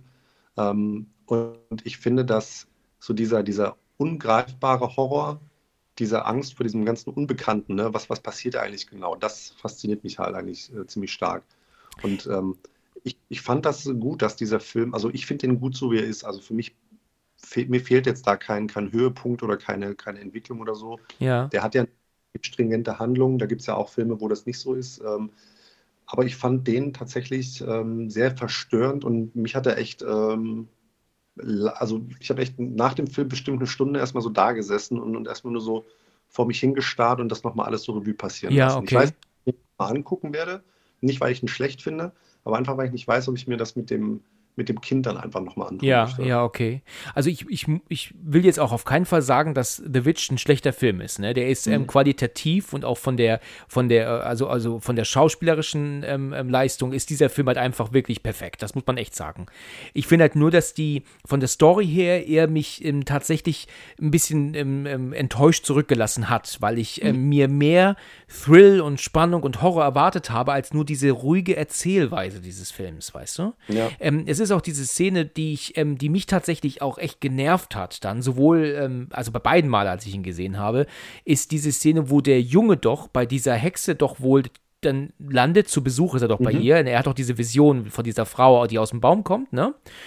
Ähm, und dann ist er, kommt er doch wieder zurück und ist doch dann so apathisch, wie so ein Autist, so autistisch irgendwie ist er doch Ja. dann. Und dann liegt er doch da und bevor er stirbt, da erzählt er doch eine ewig lange, also er erzählt doch unheimlich viel, ohne was zu sagen. Ne? Ich weiß jetzt leider nicht genau mehr was, aber äh, sagt er da nicht eine Art Gedicht auf oder, oder Gebet oder so? Und das finde ich. Glaub, ich glaube, es ist ein Gebet tatsächlich. Ah ja. ja, okay. Und ich finde, das zieht sich so lang und, und das, das, das will gar nicht enden. Und ich, ich habe dann damals auch im Kino gedacht, Mann, wann geht es denn jetzt weiter? Und wie schon gesagt, das war halt wirklich toll gespielt und das, das, der war wirklich vom Look her so klasse. Aber er hat mich irgendwie einfach nicht so gepackt von der Erzählweise leider. Und was ich noch weiß, was mich damals natürlich schon echt ähm, erschrocken hat, war ja die Szene, wo du ja einmal in der Scheune die Hexe siehst. Ne? Einmal gibt es mhm. doch diese Szene, das, das, das hat mir Gänsehaut gemacht. Also da war ich, äh, okay, also, da, also kann man mal Licht anmachen, so um den Dreh, ne? Also das war wirklich Gänsehaut pur. Ich, ich schaue Filme ja auch immer mit Kopfhörer, ne? Das heißt also, ich ähm, habe wirklich den Sound direkt auf dem Ohr und ähm, habe schon ein paar Mal fast einen Herzstillstand gehabt, wenn mal plötzlich meine Frau um die Ecke kommt, weißt du, womit man ja da nicht rechnet, man hört sie ja nicht, ich höre sie ja nicht, ne? Und, äh, aber das ist bei Horrorfilmen natürlich dann schon echt ganz böse, ne? Wenn du einen Horrorfilm guckst und hast den Kopfhörer auf, also. Das der Tipp, das mache ich glaube ich auch mal. Also ich weiß noch, ich habe The Witch tatsächlich auch ähm, auf Kopfhörer geguckt, weil, wo war ich denn da? Ich, ich war auf jeden Fall nicht zu Hause, ich war irgendwo unterwegs und, und habe den dann. Ähm, habe den dann auch mit Kopfhörern geguckt. Aber es, hast eigentlich recht, dass so bei, bei Horrorfilmen ist das eigentlich ganz geil. Ich weiß nämlich noch, ähm, wo wir, wo ich das erste Mal Alien gesehen, oder nee, das war, glaube ich, das zweite oder dritte Mal, wo ich Alien gesehen habe. Ja. Ähm, den beim Kollegen geguckt und ähm, da waren wir, weiß nicht, so 13, 14 rum. Und ähm, der Papa von dem, das war so einer der ersten damals, der halt so eine mega Surround-Anlage zu Hause hatte. Ja. Und so einen relativ großen Fernseher auch. Und wir haben den dann nachts natürlich angeguckt, komplett im Dunkeln und hatten dann diese Surround-Anlage und, und du hast halt wirklich aus, aus jeder Ecke irgendwelche Töne gehört. Ja, ne? geil. Und das war so ein relativ krasses Klangerlebnis äh, für den Film halt auch damals. Ja, das ist, das ist natürlich geil, ja. Das, also ich habe ähm, neulich einen Film gesehen, äh, Netflix-Film habe ich neulich gesehen und ähm, da ist das auch, also auch Horror, ne? Und da war auch so eine Szene, wo praktisch die, die Hauptdarstellerin äh, hat Schritte gehört und hat aber niemanden gesehen, sondern nur die Schritte gehört. Und dann ist diese Person auf sie zugerannt gekommen, aber die du nicht sehen konntest. Und ich hatte ja dann meinen Kopfhörer auf und dann kamen ja dann die Schritte wirklich von rechts und ging dann praktisch über meinen Kopf rüber und ging nach links wieder weg. Und das war natürlich, äh, äh da bin ich richtig zusammengezuckt. Das war richtig genial. Ne? Also das hätte ich auf dem Fernseher, hätte ich diesen Effekt ne, nie gehabt. Ne? Und deswegen ist also sowas auf dem Kopf, mit Kopfhörer zu gucken schon wirklich richtig cool. Also das ist schon eine coole Sache. Also ich glaube, was ich dann mal probieren werde, ähm, hast du It Follows gesehen? Natürlich. Ja, äh, den fand ich großartig. Auch den Soundtrack fand ich mega. Ja, das stimmt. Ähm, das stimmt. Ich glaube, das wäre so ein Film, der, der, der für sowas auch prädestiniert wäre, für, für nur auf dem Kopfhörer. Da hören. hast du recht, ja. Bei The It Follows muss ich ganz ehrlich sagen, der Film ist ja total simpel, ne? Also der hat ja tatsächlich, ja. die Idee ist ja sowas von simpel, absolut. Ähm, ich finde, er hat ja diese Art 80er-Jahre-Soundtrack, hat er ja so, ne? Das, so, mhm. das geht ja so in Richtung 80er Synthesizer-Dingsbums. Das ja. finde ich ist manchmal ein bisschen zu übertrieben, finde ich. Also manchmal ist es zu laut, zu sehr gewollt, kommt manchmal so rüber, aber trotzdem nicht schlecht, ja. Aber bei It Follows gibt es eine Szene, wo ich auch wirklich früher als, als äh, früher, also als ich den mal gesehen habe, natürlich auch mit Kopfhörer, da habe ich mir auch wirklich die, also wirklich fast die Hosen voll gehabt, ist ja diese Szene, wo sie ja im Haus sind und hören auf einmal Glas zerbrechen und dann geht sie doch, ist das so eine Zeitlupenaufnahme, sie geht in die Küche, guckt und dann siehst du doch diese, diese Frau, diese, du weißt, was ich meine, diese völlig, ähm, wie so eine, wie so eine, so, so eine, so eine, so eine wirklich so eine abgemagerte ähm, Drogensüchtige, die aber nur in Unterwäsche da steht. Und die hat sich auch vollgeschifft, mhm. hat die sich auch. Und dann läuft die doch in Zeitlupe auf sie zu, aus dem Dunkeln heraus, aus ihrer Sicht. Und das war unfassbar wirkungsvoll. Da habe ich also wirklich gedacht, ach du Scheiße, da, da, da, da habe ich einen richtigen Schreck bekommen. Und das dauert ja auch für sie einen Moment, bis sie das kapiert. Also bis sie dann wirklich erstmal kapiert, was da ist, äh, dauert ja einen Moment. Sie ist ja in Schock. Also das der Film ist ja. total simpel, aber das ist wirklich richtig wirkungsvoll gewesen. Ja, die, die, die einfachsten Ideen sind ja oft auch die effektivsten. Also es muss ja jetzt auch nicht immer mega, mega ähm, aufwendig gemacht sein und alles, äh, genau. äh, sondern es helfen ja, also auch schon, schon einfachste Mittel, um, um äh, eine krasse Wirkung zu erzielen. Es gab ja auch jetzt vor ein paar Jahren den Film Lights Out und da gab es ja genau. auch diesen Kurzfilm dazu. Der ging ja irgendwie nur zwei Minuten. Richtig. Ob du den gesehen hattest. Ja, absolut, das ja. Eines der gruseligsten Sachen, die ich in meinem ganzen Leben je gesehen habe, weil das so simpel ist und, und ich glaube, das wäre auch was für, für äh, mit dem Kopfhörer anhören. Ja, das, das stimmt. Wobei ich sagen muss, bei dem, bei dem Kurzfilm, den die damals gedreht haben, bin ich, äh, fand ich ähm, ihre Reaktion, die hat ja praktisch, äh, die hat ja überhaupt nicht gespielt, diese Frau, ne? Also sie macht das Licht aus und sieht diese, diesen Schatten da stehen und macht das Licht wieder an und dann kommt ja auch dann der Schnitt auf ihr Gesicht zurück und die hat keinerlei Reaktion im Gesicht. Er macht dann Licht an, aus, an, aus, an, aus. Und du siehst halt immer wieder diese Figur da und die reagiert aber einfach nicht, diese Frau, weißt du? Das, das fand ich einfach, da ist halt einfach nicht gespielt worden. Da wurde einfach nur mit dem Lichtschalter gespielt, ohne dass diese Frau halt einfach mal, weißt du, einfach, einfach mal reagiert auf das, was sie sieht. Sie ist halt einfach völlig regungslos. Weißt du zufällig, was ich meine? Also, wenn du mal guckst nach dem Kurzfilm nochmal, Eventuell meine ich aber, glaube ich, auch den Anfang von Lights Out. Ich glaube, dass ich eher davon spreche und nicht von äh, dem Kurzfilm von damals. Den, ich, ich habe den Langfilm tatsächlich noch nicht gesehen. Ich habe den ah, auf dem Schirm noch. Okay. Aber der, der Kurzfilm hat mir halt eigentlich echt schon gereicht. Ja, okay. Weil, äh, also, den, also, der Langfilm war schon glaube, gut, aber war jetzt auch nicht weltbewegend, würde ich sagen. Ich glaube, dass die, die aus dem Kurzfilm spielt, im Langfilm auf jeden Fall hat die auch so einen Cameo-Auftritt. Ja, richtig, ganz ich. genau. Das ist am Anfang des Films und das ist, glaube ich, das, wovon ich gerade gesprochen habe. Es geht nicht um den Kurzfilm, ja. sondern es geht um den, den Anfang des Films. Das ist, glaube ich, in so einer Lagerhalle oder in so einem Büro und da reagiert diese Frau halt einfach gar nicht auf das, was sie sieht. Und das fand ich ein bisschen. Frage, ne, wie, man, wie man selber so reagieren würde, weil, also ich glaube, im Kurzfilm ist es auch so, dass sie das Licht ausmacht, dann sieht sie das, macht wieder an, sieht nichts und dann macht sie das irgendwie zwei, dreimal und dann erschrickt sie, glaube ich, erst, als dieser Schatten plötzlich so vor ihr steht. Ah, okay. Ähm, ähm, aber ich glaube, ich, ich, weiß halt auch gar nicht, wie ich reagieren würde, wenn, wenn, wenn, wenn ich das sehen würde. Ähm, ich glaube, ich würde direkt, weil ich gehe halt oft auch abends irgendwie spazieren, habe Hörspiele noch an und ähm, manchmal hast du ja irgendwie so aus dem Augenwinkel, siehst du irgendwas, was dann auch nur irgendwie ein Schatten ist von einem Baum oder Richtig. was auch immer. Und erschrickst dich ja auch irgendwie total kurz.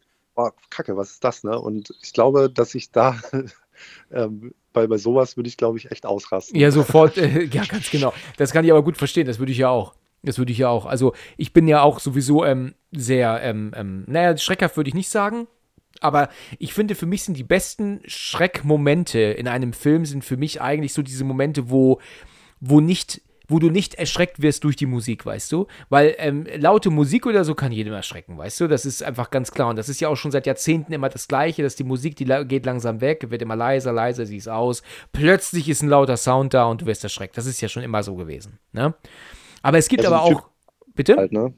die typischen Jumpscares. Ja, halt, ne? ganz genau, ein Jumpscare, so ist es. Und es gibt aber auch tatsächlich ähm, Jumpscares, die tatsächlich dich so erschrecken, ohne dass sie die Musik dafür brauchen. Ne?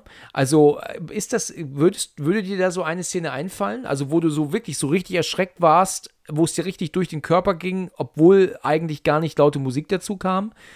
Das also ich, ich weiß nicht, ob das jetzt so eine direkte Szene ist, aber ich weiß halt zum Beispiel, wo wir ja vorhin noch über Hereditary oder auch Midsommar gesprochen hatten. Ja. Bei Hereditary gab es halt natürlich ein, zwei Szenen, wo ich echt also so innerlich aufgesprungen bin und mich echt im Sitz festgekrallt habe, weil ich halt echt gedacht habe, Alter, was ist denn hier jetzt gerade passiert? Ja. Ne? Also wo es mich kalt erwischt hat einfach. Ich glaube, eine Szene von denen weiß ich auch, der, von den beiden Szenen. Und wahrscheinlich, ähm, wo, du, wo du einfach auf einmal plötzlich einen abgetrennten Kopf siehst von der Kleinen wahrscheinlich, oder? Also generell, also einfach diese Szene, ne, also diese Zuspitzung da drauf, ne, ähm, ja. man hat es halt kommen sehen. Das hatte ich halt einfach völlig unvorbereitet. Absolut, getroffen. damit hat man nicht gerechnet, ja, das stimmt. Ja, und die zweite Szene war halt bei mir dann die, wo, wo ähm, der Bruder von ihr dann später da in der Schule sitzt ähm, und ähm, sich selber da in diesem Schrank die Spiegelung sieht, ja. die ihn dann so anmacht und, und wo er dann so dieses, seinen, seinen, seinen, seinen eigenen Kopf nimmt und dann da auf das Pult knallt die ja, ganze Zeit. Ja, das stimmt, das war krass, ne? Das war krass, ja, das stimmt. Das war, das war, das war heftig, genau. Und also, was, und, und das ist auch so simpel gemacht, ne? Aber das stimmt. Er guckt sich selber an und, und, und sein Spiegelbild grinst zurück. Das ist so simpel, ja. Das ist ja nicht mehr im gleichen, in der gleichen Einstellung. Das ist ja wirklich nur einfach mal zweimal, zweimal gedreht worden. Also simpler ja. geht es gar nicht, aber es ist halt einfach so effektiv, ne? So krass effektiv. Das merkst du aber auch einfach dem, dem gesamten Film an, dass der, ähm, dass der Regisseur, der Ari Aster, und da musst du mal überlegen, der Typ ist jetzt, glaube ich, drei oder 34 oder so. Ja. Ähm, oder war so um den Dreh, wo der, wo der den Film gemacht hat. Und ähm, der war so krass durchkonzipiert, halt einfach durch diese, also die ganze Bildkomposition. Also ich, ich bin ja auch selbstständig als, als Foto- und Videograf unterwegs und, und drehe auch viele Sachen. Und ähm, beschäftige mich auch sehr viel einfach mit, mit, mit Kameraarbeit und, und Lichtsetzung und ähm, da ist der Film halt durch und durch einfach wahnsinnig gut konzipiert. Kann man nicht anders sagen. Ja, das, das stimmt, ja. Also ich muss sagen, dass mir Hereditary auch sehr gut gefallen hat. Ähm, und um auch nochmal auf eine Schocksequenz zu kommen, ähm, was mich halt wirklich richtig geschockt hat, war damals in dem ersten Insidious-Teil. Und da ist es so, da gibt es eine Szene, wo ähm, sie alle am Tisch sitzen und die Mutter von der Hauptdarstellerin erzählt irgendwie eine Story.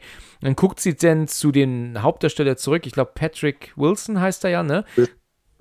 Guckt dann auf ihn und dann sieht man dann so, so, so halb hinter ihm sieht man dann so diese, diese rötliche Dämonfigur stehen, mhm. Äh, die ja. äh, nur dann so auch so, so faucht. Das ist aber ja. ohne irgendwie lauter Musik, die dich erschreckt. Also dich erschreckt einfach alleine dieses Bild so extrem. Also ich habe einen richtigen Krampf im, im, im Bauch gehabt, als das kam. Also das war Wahnsinn, war das. Also da und der Film hat wirklich sehr gut gewirkt. Das Ende ist jetzt nicht mehr vielleicht so ganz der Knüller, aber der Film hat wirklich schon echt gut gewirkt damals. Die weiteren Teile haben mich nicht mehr interessiert, aber der erste Insidious war nicht verkehrt, das muss man wirklich sagen. Aber der alles von, andere ist nicht. Wenn man guckt, also der ist von 2010, also ist auch schon, schon elf Jahre alt. Ne? Ja, genau, genau. Ja, ich, kann ja manchmal auch einfach halt extrem sein ne? und ähm, macht ja auch schon, schon viel aus. Ne? Und das sind ja so Konzepte, ne? in der Regel, wie du ja sagst, ne, wird ja dann mit lauter Musik oder irgendwie Geräuschen dann, dann so ein Jumpscare auch herbeigeführt. Ne? Ähm, und manche Filme brechen dann halt eben diese, diese Klischees oder diese, diese Standards halt auf. Auch irgendwie, ähm, wie hieß der jetzt mit, mit Emily Blunt? Ähm, genau, A Quiet Place, genau, richtig. Ne? Das war halt einfach ein geiles Konzept, das super funktioniert hat. Hast du den zweiten gesehen? Noch nicht. Ich, ich habe noch nicht mal den ersten gesehen, muss ich zugeben. Okay. Aber will ich auf jeden Fall machen. Ich habe den ersten Mal irgendwie angefangen zu gucken, aber ich weiß, ich wurde unterbrochen irgendwie und bin seitdem deswegen nicht mehr da dran gekommen. Aber, aber der erste muss schon gut sein. Ne? Und ich glaube, der zweite, der wird ja auch als sehr, sehr, sehr gut bewertet. Ne? Also sie sagen ja viele, äh, dass der Film tatsächlich auf einer Ebene mit dem ersten Teil ist. Ne? Ja, also der erste war, also das, der hat auch das Rad nicht neu erfunden, ne? aber das war halt einfach vom Konzept her einfach mal was, was gänzlich anderes. Der hat super funktioniert. Der war ähm, auch, auch vom, vom, vom Setting, vom, vom, von der kompletten Umsetzung her halt echt, echt sehr, sehr gut gemacht und äh, hat halt auch einfach ähm, einen Wahnsinns, Wahnsinns Soundtrack muss man auch dazu sagen. Ja, ja, das kann gut stimmen. Apropos Soundtrack, ähm, bist du denn auch ähm, Soundtrack-Fan? Also hörst du gerne Soundtracks oder eher weniger?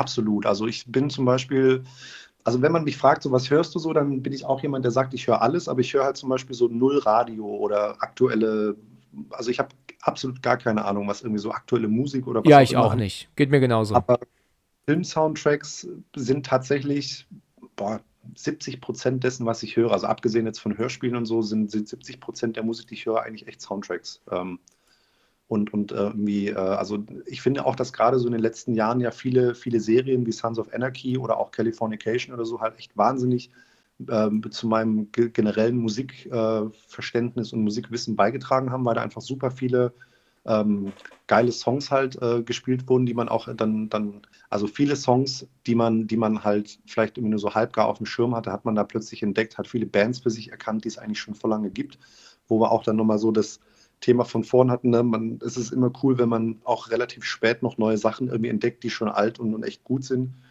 Aber ich finde, dass gerade ähm, Soundtracks sowohl klassischer Natur als halt auch mit Songs, aber vor allem so klassischer Natur, ähm, finde ich gerade auch aus dem Horrorbereich, ähm, ne, sind wir auch wieder bei Carpenter, ne, der, der die meisten seiner Sachen selber geschrieben hat, äh, bis auf äh, The Thing da hat er ja endlich mal Budget in der Hand gehabt, hat gesagt, komm, ich äh, engagiere Ennio Morricone und war halt echt froh, dass er den, den gekriegt hatte. Ja. Äh, witzigerweise hat Ennio Morricone ja tatsächlich äh, für The Hateful Eight, für den Soundtrack ähm, von Tarantino, seinen ersten Oscar gekriegt. Und das ist eigentlich nur so halb verdient, weil die Oscars ja nur vergeben werden für originale Kompositionen. Und tatsächlich hat Ennio Morricone ähm, einige Themen aus Das Ding ähm, ähm, in, im Soundtrack von Hateful Eight mitverarbeitet, wo er auch wieder Kurt Russell mitspielt. Welchen Soundtrack ich halt auch absolut großartig finde und empfehlen kann, ist unter anderem halt hier ähm, der, der Hellraiser-Soundtrack. Hellraiser, tatsächlich.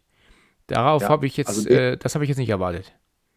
Ja, nee, ich habe äh, Hellraiser ähm, natürlich kenne ich den natürlich, ne, habe den auch, auch oft geguckt und, und das ist auch einer meiner, meiner Favoriten. Aber vor ein paar Jahren, als die das war so, weiß nicht, so vor vier, fünf Jahren, glaube ich, haben sie den komplett restauriert in einer neuen 4K-Abtastung und haben den dann auch irgendwie bundesweit an, an, an ein paar Kinos halt äh, ähm, dann, dann äh, gespielt.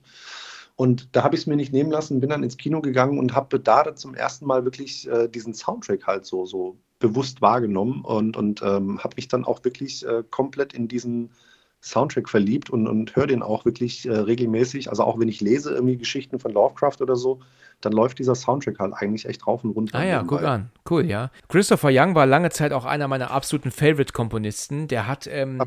ähm, Copy Kill, ist ähm, ein Film mit ähm, Sigourney Weaver. Ähm, ja, und da hat er den Soundtrack gemacht und dieses erste Lied, dieses sogenannte Main Theme heißt das ja, ne? das erste Lied, was da mhm. kommt, wenn Copy Kill startet, das ist so unfassbar gut. Das ist so unfassbar gut. Das ist der absolute Hammer.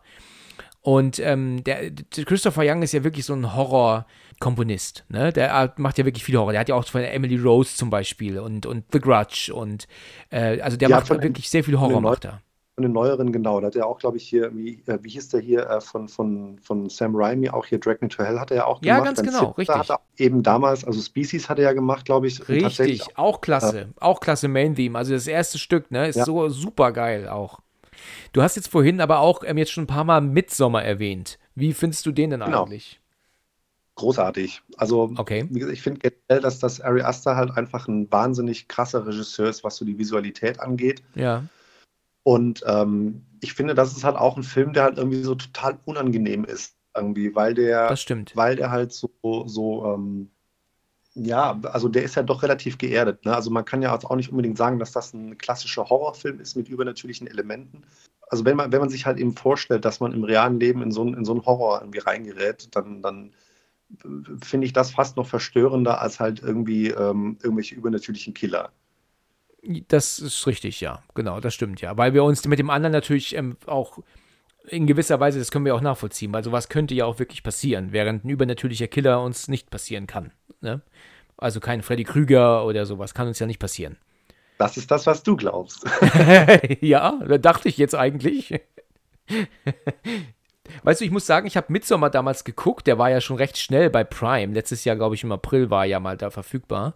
Ja. Und ich muss sagen, dass ich den ersten, äh, so die ersten paar Minuten fand ich ganz, ganz derbe. Ne? Also, hm. du, du, weißt, was ich meine, dass er doch die Schwester doch dann die Eltern ja. umgebracht hat und sich selber, ne? Genau, richtig. Und die Art, wie das gefilmt ist, ja, ist, ist genial, muss man wirklich sagen. Wie die Kamera ja. da so in Zeitlupe durch, die, durch das Haus läuft und dann praktisch aus dem Fenster fährt und dann der Vorspann beginnt, ne? In diesem Regenbild dann praktisch, ne? Aus dem, schwarzen Fenster. Das ist wirklich 1A gefilmt, 1A gemacht und richtig bitter. Ja, das hat einen richtig, richtig, richtig mitgenommen. So, ja. dann muss ich sagen, ich meine, der Film war nach wie vor noch interessant, aber und da bin ich auch einer Meinung mit meiner Mutter, die hat ihn nämlich später dann auch gesehen, hat irgendwie gemeint, sag mal, kennst du diesen Film? Ich muss ganz ehrlich sagen, dass mich der Film irgendwann unfassbar genervt hat. Ähm, weil da ging es mir tatsächlich so ein bisschen wie bei The Witch. Der Film hat irgendwie äh, ewig erzählt, ist aber nie angefangen, weißt du, wie ich meine? Weißt du, da fehlt mir irgendwie so dieser Höhepunkt. Worum zum Beispiel, worum geht es denn jetzt? Das ist die große Frage. Worum geht es jetzt? Lassen die die nicht mehr gehen? Oder werden sie praktisch festgehalten? Sind sie Geiseln? Da hat ja übrigens auch der Kinotrailer eine andere Geschichte erzählt, ne, als eigentlich hm. war. Weißt du das? Ja. Da gibt es doch ja. die Szene von diesem alten Mann, wie er doch dann ja. irgendwie sagt, aber ihr könnt, dürft nicht gehen oder aber ihr könnt nicht gehen, irgendwie so. Und das hat natürlich so suggeriert, dass, dass die festgehalten werden, aber das sagte er ja gar nicht letzten Endes, ne, im, in der Szene. Aber ich bin ich glaub, mir nicht ganz sicher. Das ist ein Problem, gerade ne, auch bei, bei The Witch, ähm, dass, dass bei manchen Filmen die Trailer halt, wie gesagt, einfach was völlig anderes versprechen, als, als du nachher zu sehen kriegst. Und genau. Dann gehst du natürlich einer völlig anderen Erwartungshaltung. Das war ja schon damals bei The Village auch so. Da wurde ja auch ja. ein ganz anderer Film erzählt, ein ganz anderer Film erzählt im Trailer, als letztendlich ja. war. Ne? Ja, ist ja auch, guck mal, wenn du überlegst, jetzt nur mal ganz kurz, um darauf äh, zurückzukommen, die, die Filme von, von Nicholas Winning Refn, ne, der Drive gemacht hat und dann auch Only God Forgives und, und The Neon Demon und so weiter. Ja. Valhalla Rising gemacht, ne, und bei Valhalla Rising mit Mats Mikkelsen ist es ja auch so, ne, also das sind ja auch Filme, die gar jetzt, jetzt gar keine stringente Handlung haben, sondern ja einfach nur so eine, so eine Momentaufnahme oder so ein Abschnitt aus der, aus dem Leben der Protagonisten quasi erzählen. Ne? Und ähm, ich glaube, dass halt viele bei Only God Forgives zum Beispiel bei dem Trailer ist es halt auch so, ne, dass die Leute gedacht haben, geil, jetzt kommt so ein zweiter Actionfilm mit Drive und, und mega krasse Scheiße, die da passiert. Und dann ist der aber auch so langsam und behäbig erzählt und steuert irgendwie auf gar keinen richtigen Höhepunkt zu. Ja, ja, genau. So, so Filme gibt es halt. Ne? Ähm, ich finde, das war bei Hereditary ja auch schon ähnlich, ne? von, von Ari Aster, der auch Midsommar gemacht hat, dass das, der hat ja auch jetzt nicht so einen wirklichen Verlauf oder so einen wirklichen Höhepunkt irgendwie, ne? sondern erzählt ja im Prinzip einfach nur diese Geschichte dieser Familie und wie das da alles völlig auseinanderbricht. Und ich glaube, bei Midsommar ist es halt einfach so, dass der, der Film ähm, einfach diese Leidensgeschichte von ihr erzählt. Und ich glaube, dass die, die Katharsis, beziehungsweise so der, der Handlungsbogen fängt ja mit der Schwester an.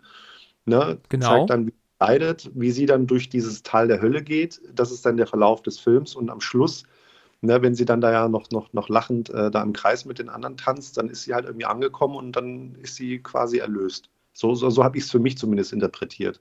Deswegen ja. hat es mich jetzt gar nicht gestört, dass dieser Film gar nicht so eine, so, so, so ein, wie gesagt, so, so einen relativ klaren Handlungsbogen hat mit Einleitung, Höhepunkt und, und Klimax und dann Ende. Ja, was mich halt so gestört hat und so bei diesem Film sind halt Teil, das kommt wirklich selten vor. Also, dass ich mal vorspule, ist wirklich sehr, sehr, sehr, sehr selten. Ja, also das eigentlich, das kommt einmal in einem Jahr vor, aber ach Gott, weniger wahrscheinlich. Und ähm, diese Szene, dass sie ähm, irgendwie doch, glaube ich, mitbekommt, dass ihr Freund doch mit einer anderen es gerade tut. Und genau, sie ja. rennt doch dann in, dieses, in diese Hütte und ist doch dann wohl am Wein. Und dann schreien sie da alle so. Genau, sie schreien alle mit ihr mit. Und sie tun ja. alle mit ihr, je, so wie sie es macht, machen sie es ihr nach. Und da denkt ja. man sich aber auch, komm, das ist doch aber jetzt völlig sinnbefreit, eigentlich. Was zum Teufel soll das denn? Und das kann man ja auch 30 Sekunden mal zeigen, aber die haben es ja gefühlt zwei Minuten gezeigt. Und das hat mhm. mich unheimlich genervt und es hat mich auch extrem aggressiv gemacht irgendwann. Ne, ich habe mir irgendwann gedacht, meine Güte, jetzt reicht es mir aber. Weißt du, da bin ich irgendwann. aber ich muss sagen, bei mir war es tatsächlich so, dass mich das für mich jetzt auch noch zwei Minuten länger gehen können, weil es, weil es mich innerlich einfach, ähm, ich, ich weiß gar nicht, wie ich das genau beschreiben soll. Also ich finde, das hat halt einfach diesen, es hat es absolut auf die Spitze getrieben und es hat echt wehgetan beim Zugucken. Ähm, ich fand es aber geil. Ich fand es echt gut, weil, weil ich kann dir nicht genau sagen, warum. Mich hat das einfach irgendwie selber auch mit, ja, ich sag jetzt mal, mit der, mit ihr mitfiebern und, und äh, auch befreien lassen irgendwie. Mhm. Also es gibt ja auch diese Szene, ähm, gibt es ja aber auch noch anderweitig. Und zwar ist es doch so, dass er doch dann irgendwann noch mit diesem jungen Mädel es doch tut. Und da sind mhm. doch aber auch alle Leute um sie herum. Und ja. die stöhnen doch auch alle mit ihr mit. Also die, also ja. mit ihm meine ich dann. Also es ist doch so, dass doch bei dieser Szene, die ich gerade angesprochen habe, da weinen sie ja alle mit ihr mit und bei dieser anderen mhm. Szene stöhnen sie ja alle mit. Ne? Und da, da muss ich auch ganz ehrlich sagen, ich finde das auch ehrlich gesagt ziemlich bitter, weil Midsommer ist ja ein echt existierendes Fest in Schweden. Und ähm, da wird praktisch weltweit jetzt ein Film veröffentlicht, der halt Midsommer heißt und wird aber dann praktisch ähm, als, als so ein, wird praktisch Schweden dargestellt äh, auf so eine kranke Art und Weise, ich meine, wie viele Idioten gibt es, die letzten Endes nicht kapieren, dass es sich hierbei um einen Film handelt, aber dieses, dieses Fest Midsommer gibt es. Ja, mhm. und ich, das ist tatsächlich sogar auch der zweite Film, äh, wo die Schweden wirklich wie absolut hirnlose Hinterwäldler äh, dargestellt werden. Das ist doch auch in, in dem Film The Ritual so, der übrigens genial ist. Das ist auch auf Netflix ist der. Ähm, ja. Ich weiß nicht, ob du den kennst. Nee, ich kenne den nicht. Oh, da hast du was verpasst, den musst du dir unbedingt ansehen. Also The Ritual auf, auf Netflix ist genial. Der spielt auch in Schweden. Die sind ähm, dort ähm, ähm, praktisch wandern und zelten und verwehren sich aber im Wald.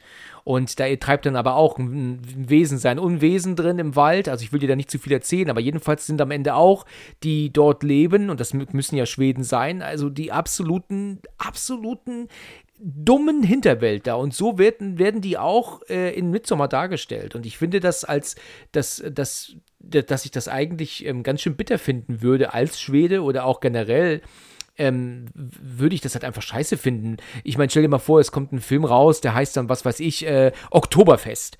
Und mhm. ähm, dann wird dann halt gezeigt, dass auf dem Oktoberfest werden dann, keine Ahnung, wird den Leuten die, die, die, die Füße abgehakt. Ja, wird das so, so, das passiert halt so.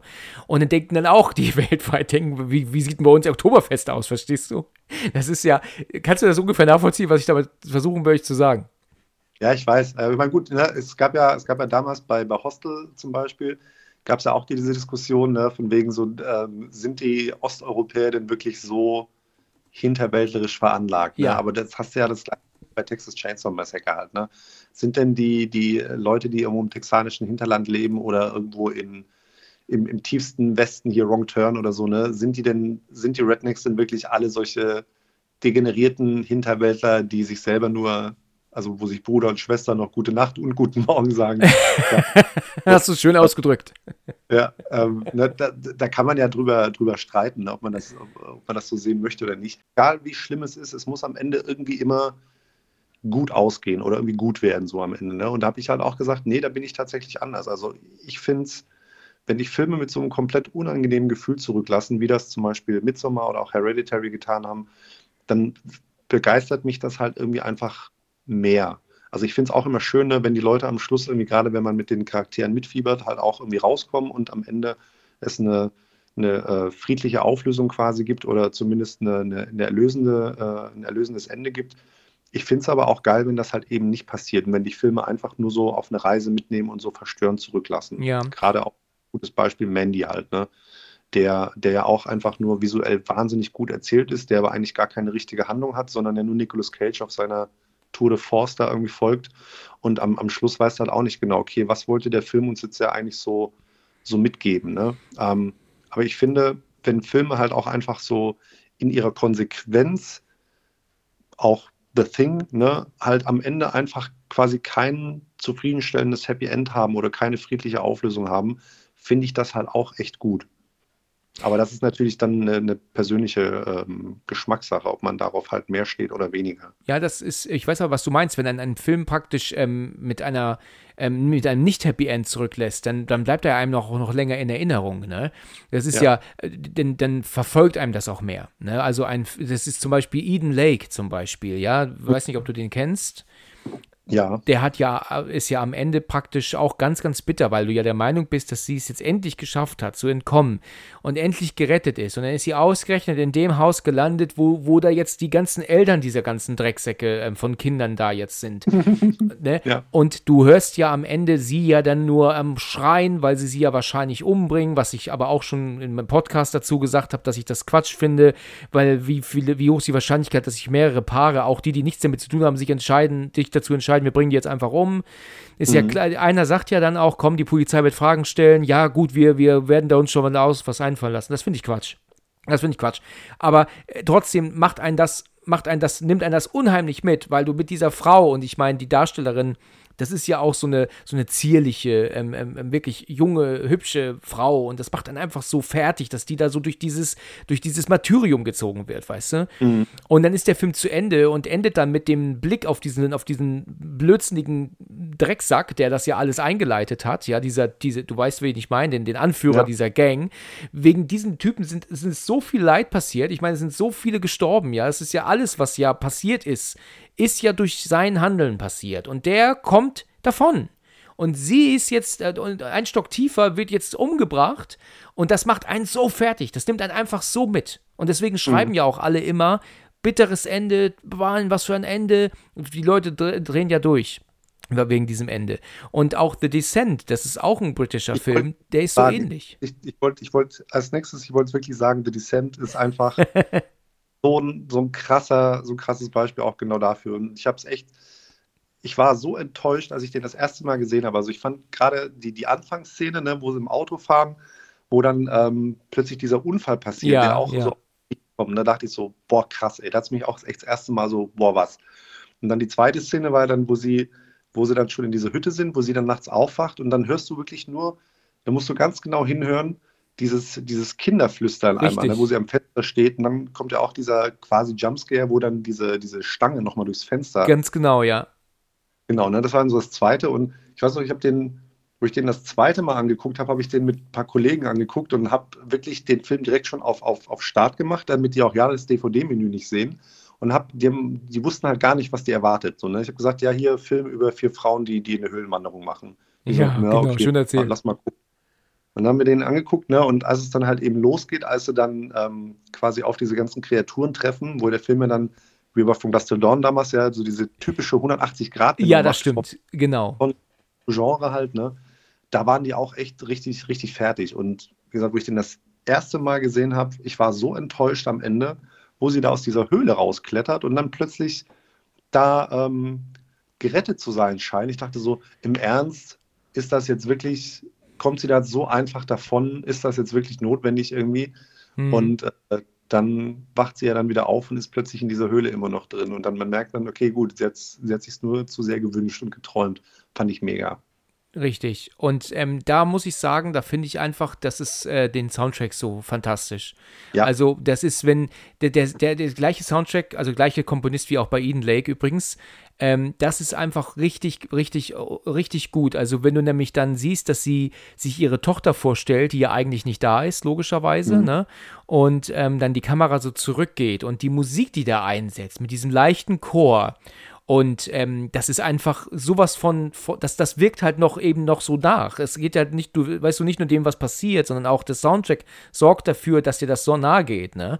Ähm, ja. Wenn man nicht komplett gefühllos ist, natürlich. Und wenn dann ähm, der Film zu Ende ist und du dann dieses Bild eingeblendet siehst, wie sie denn doch, dass sie es auch vorher geschossen haben von sich, wie die fünf Frauen doch da auf dieser Veranda stehen und du dann jetzt weißt, die sind alle tot, die sind alle nicht, nicht davon gekommen, dann nimmt einen das einfach mit. Und dann, das endet, ist bei mir ist das auch oft so, dass ich den, den, den Endspann sogar noch laufen lasse, oft deswegen sogar, wegen der mhm. Musik, weil man dann noch in dieser psychisch einfach dann noch völlig fertig, weißt du, weil die, weil die halt alle nicht davon gekommen sind, ne? Ja. Deswegen ärgert mich das auch immer so, wenn ein Film dann, der das so fantastisch aufgebaut hat, das Ende dann den Film kaputt macht mit einem völlig beschissenen Lied, das dann läuft am Ende. Das einen dann rausnimmt direkt aus dieser Laune, ne? aus dieser äh, Verfassung, die du hast. Ja, es gibt ja ganz viele Filme. Ich sage halt immer wieder zum Beispiel die erste ähm, Friedhof der Kuscheltiere-Verfilmung von 88 ich finde das einfach, der, der, ich meine, der Film kann man sagen, was man will, der ist jetzt nicht perfekt, aber der ist auch nicht schlecht. Und wenn da seine Frau, dann seine tote Frau zurückkommt und du siehst, wie ihr dann diese ganze Gülle da aus dem Auge läuft, das ist ja genial gemacht, mhm. ne? Oh, da kommt ihr das Kotzen und dann, und dann fängt er dann an, sie zu küssen und, und, und, und mein Gott, dann killt sie ihn, das, das kriegt man ja dann nicht mit, das ist ja offscreen und dann denkst du dir, boah, Gott, oh Gott, oh Gott, das hängt dir alles noch so nach. Und dann kommt dieses absolut grottenschlechte Endlied also das, das, das, da, da, da rege ich mich seit 30 Jahren drüber auf, über so ein beschissenes Lied, nach so einem Film und dann auch nach so einem toll aufgebauten Ende. Und das ist aber so ein Happy Rock Song, der halt einfach nicht passt, ne, nach dieser, nach, nach diesem Ende, weißt du, und das regt mich einfach auf. Wenn, wenn, weißt du, dann machst du sofort aus. Dann hat die, die, dieses, die ganze, dieses ganze Ende, das aufgebaut wurde, hat man praktisch kaputt gemacht mit diesem Lied. Die sind damals aus dem Kino alle rausgetänzelt anstatt ähm, gedacht, oh mein Gott, das war so schlimm. Weißt du? Sorry, habe ich auch aufgeregt. Nee, alles gut. ähm, also es gibt, es gibt natürlich Filme, wo das so ist. Ich finde manchmal, wenn das dann so ganz konträr ist äh, zum, zum, zu dem, was man gerade gesehen hat, finde ich es irgendwie auch ganz geil. Kommt aber, glaube ich, auch immer auf den, auf den Song drauf an. Ne? Ja, ähm, klar, natürlich. Also äh, ich habe am liebsten Soundtrack am Ende. Das stimmt. Also ich finde, ähm, es sollte eigentlich nicht irgendwie ein Lied laufen, wenn der, äh, zumindest nicht sofort. Wenn ein Film zu Ende geht, finde ich, sollte nicht direkt. Gut, das ist jetzt zum Beispiel bei Titanic was anderes, ne? Da kommt My Heart Will Go On am Ende. Das ist klar, das passt auch, ne? Das ist in Ordnung. Ähm, aber ähm, wenn du jetzt einen Horrorfilm geguckt hast, der dich jetzt irgendwie anders mitgenommen hat, ähm, der dich jetzt auch verletzt hat, vielleicht auch, weißt du, weil das wirklich jetzt ein Ende ist, mit mhm. dem du nicht gerechnet hast und bist in dieser Verfassung drin, dann solltest du nicht durch ein fröhliches Lied dann wieder aufgebaut werden, das direkt dann zwei Sekunden später einsetzt. Ich finde, das ist einfach eine große, große Fehlentscheidung eines Regisseurs, was man machen kann. Das ist ja manchmal vielleicht auch gar nicht unbedingt zu Verschulden des Regisseurs. Ne? Hast du ja oft genug, dass Studios dann noch irgendwie mit, mit, mit reingehen. Das stimmt. Und da zum Beispiel ähm, weil, also eigentlich, das wollte ich vorhin auch nochmal schon angesprochen haben, ähm, Jason Blum bzw. Blumhouse Productions. Genau, also ich finde es halt krass, wenn du überlegst, der hat ja, glaube ich, so Anfang, Anfang, Mitte der 2000er hat er angefangen mit Blumhouse Productions. Und da haben die ja dann angefangen, diese ganzen Micro-Budget-Horrorfilme halt ähm, zu produzieren, wo die ja gesagt haben, so wir investieren ein bis maximal, weiß nicht, drei, fünf, drei oder fünf Millionen Dollar in die Filme, ne? Lassen den Regisseuren aber auch kreative, völlig kreative Kontrolle und freie Hand. Ja. Und die Filme spielen ja das zigfache halt wieder ein. Also selbst wenn ein Film nur 40 Millionen einspielt, wenn der halt irgendwie eine Mille kostet, nur dann haben ja trotzdem alle mehr als gewonnen. Das ist richtig. Und der hat ja, Und der hat ja unter anderem halt hier mit Blumhouse Productions ja die, äh, auch gerade Insidious, ne, Sinister, die Reihe hat er gemacht, dann, dann Paranormal Activity hat er auch alles gemacht, aber halt eben auch, ähm, äh, sag eben hier Get Out, ne? Ach ja, der ja auch okay. eine ähnliche Kerbe schlägt wie bei, bei Eden Lake, ne, wo er, also der hat natürlich ein etwas schöneres Ende, aber insgesamt finde ich den Film halt auch einfach total krass, ne? Wenn du überlegst, wie, also auch die Auflösung, dass es am Schluss ja dann, was hast du Get Out gesehen? Natürlich. Und Get Out war Ja. gar nicht verkehrt, fand ich. Der war, äh, der hat ihn- einen Fehler hat er gemacht, aber sonst fand ich Get Out super. Welchen, welchen Fehler? Ähm, ja, das sage ich dir gern. Und zwar ist es ja so, dass am Ende doch herauskommt, dass ähm, seine Frau oder Freundin doch letzten Endes die ganzen ähm, Leute doch in dieses Haus holt. Ne? Die holt Genau. sie ja, ne? Die, die, die hängt ja mit drin.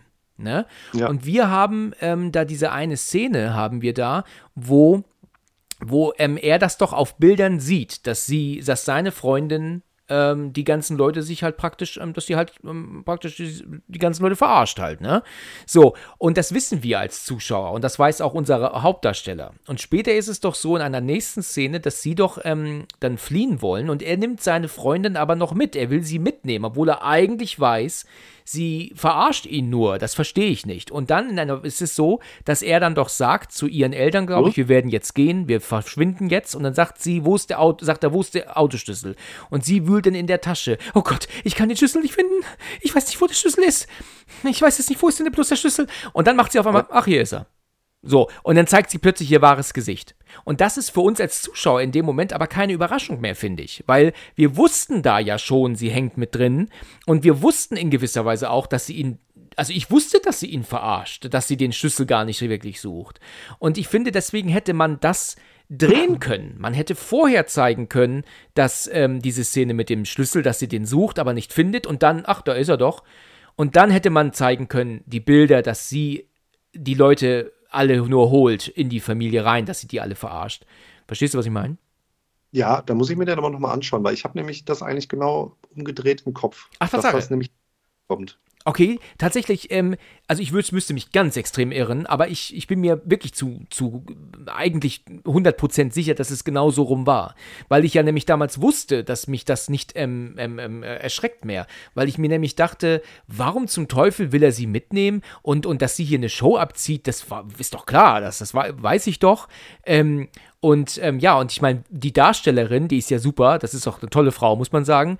Aber dass sie dann äh, da dann den Schlüssel dann einfach dann plötzlich so rausholt, ich das hat mich trotzdem geschockt in gewisser Weise. Das, das gebe ich zu. Ne? Ich war trotzdem so, ach du Scheiße, weißt du, die, diese Frau, die ist ja so herzlos, die hat ja überhaupt gar kein, die ist ja sowas von verdammt herzlos, ja. Also die, die hat ja gar keine Probleme, die, äh, denen die große Liebe vorzuspielen. Und wie sie denn da plötzlich dann switcht auf so geängstigt und wo ist der Schlüssel? Auf ähm, plötzlich, ach, hier ist er doch. Das, das fand ich genial gemacht. Also äh, gerade auch im, im englischen Original, was ich ja immer schaue, ne, war das super. Aber ich, hat, es hatte mich halt nicht mehr überrascht, so richtig, weil ich es halt schon wusste, dass sie mit drin hängt. Und das finde ich ist ein Fehler gewesen. Aber guck halt gerne noch mal rein und wenn ich da falsch liege, dann korrigiere mich bitte. Aber ich bin mir sicher, dass es eigentlich so war. Das muss ich mir den auf jeden Fall nochmal angucken. ja, mach das mal. Aber, aber, das, aber sonst ist Get Out ein super Film. Wie fandest du den, den, den anderen Film von dem gleichen Regisseur, Wir? Auch, auch sehr, sehr gut. Also ich finde, natürlich hat äh, Jordan Peele die, die äh, Latte mit, mit Get Out schon relativ hochgelegt und ich finde, äh, wir konnte da jetzt nicht so krass mithalten. Ich, ich muss halt sagen, dass ich Wir wirklich die erste Stunde verdammt gut fand. Der war unfassbar ähm, atmosphärisch. Also das, das war der Hammer. Ich muss aber dann sagen, dass ich den, also dass das Ende dann mich enttäuscht hat. Also dass dann diese Geschichte erzählt wurde, dass die Leute da alle unter der Erde wohnen und, und auch die Art, wie sie spricht, also die Hauptdarstellerin, die spricht ja praktisch, wenn sie einatmet, ne? Sie spricht ja einatmend. Und das Ja. hat mich unfassbar genervt irgendwann. Es ging mir auf den Sack. Und dann habe ich irgendwann auch gedacht gehabt, okay, wenn er jetzt zu Ende ist, ich bin nicht böse drum. Aber die erste Stunde war, war wirklich, wirklich gut, weil du ja auch nicht weißt, was passiert. Wa- Was soll das Ganze? Und äh, war ja auch eine komplett neue Idee. Ne? Das muss ich sagen, war gut. Aber dieses, aber das Ende fand ich dann nicht mehr so toll.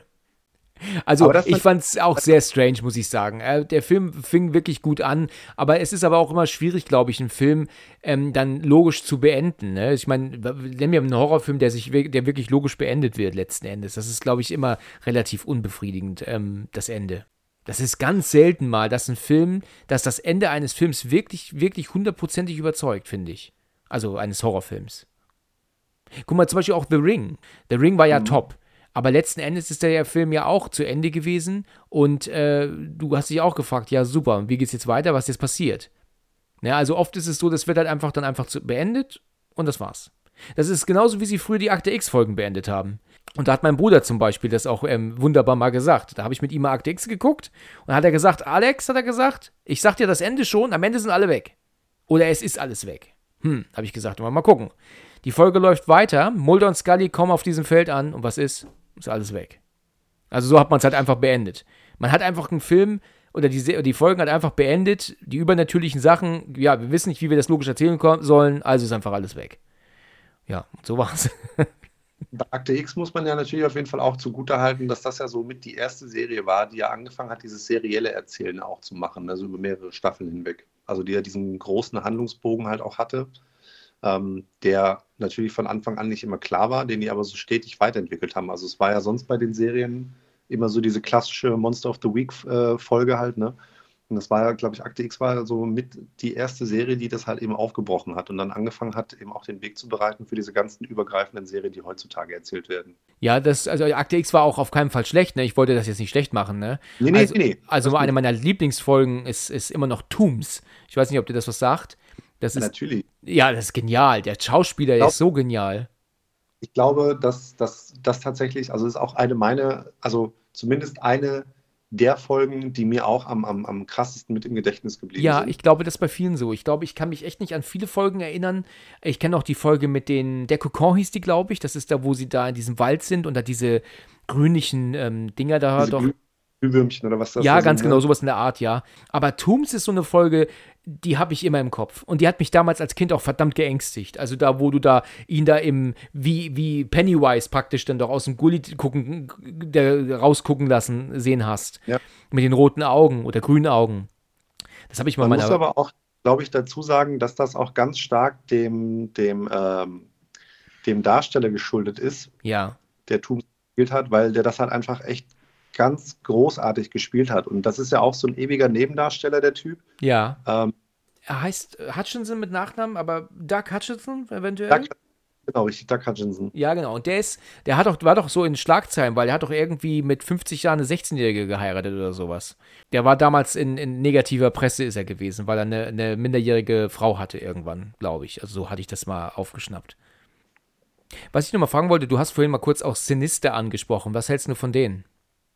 Da habe ich nur den ersten gesehen, fand ich aber auch mit einem der, der gruseligsten Filme, die ich gesehen habe. Also ich das fand stimmt. auch damals den Trailer, der hat mich echt verstört und wollte ich den unbedingt sehen. Ja. Und ähm, gucke halt auch Ethan Hawke einfach gerne als Schauspieler das an. Stimmt, und, ja. Äh, also ich fand generell fand ich halt diese, diese, diese ganze Herangehensweise und halt auch die, die, die, ähm, die Atmosphäre von dem Film halt echt, echt krass.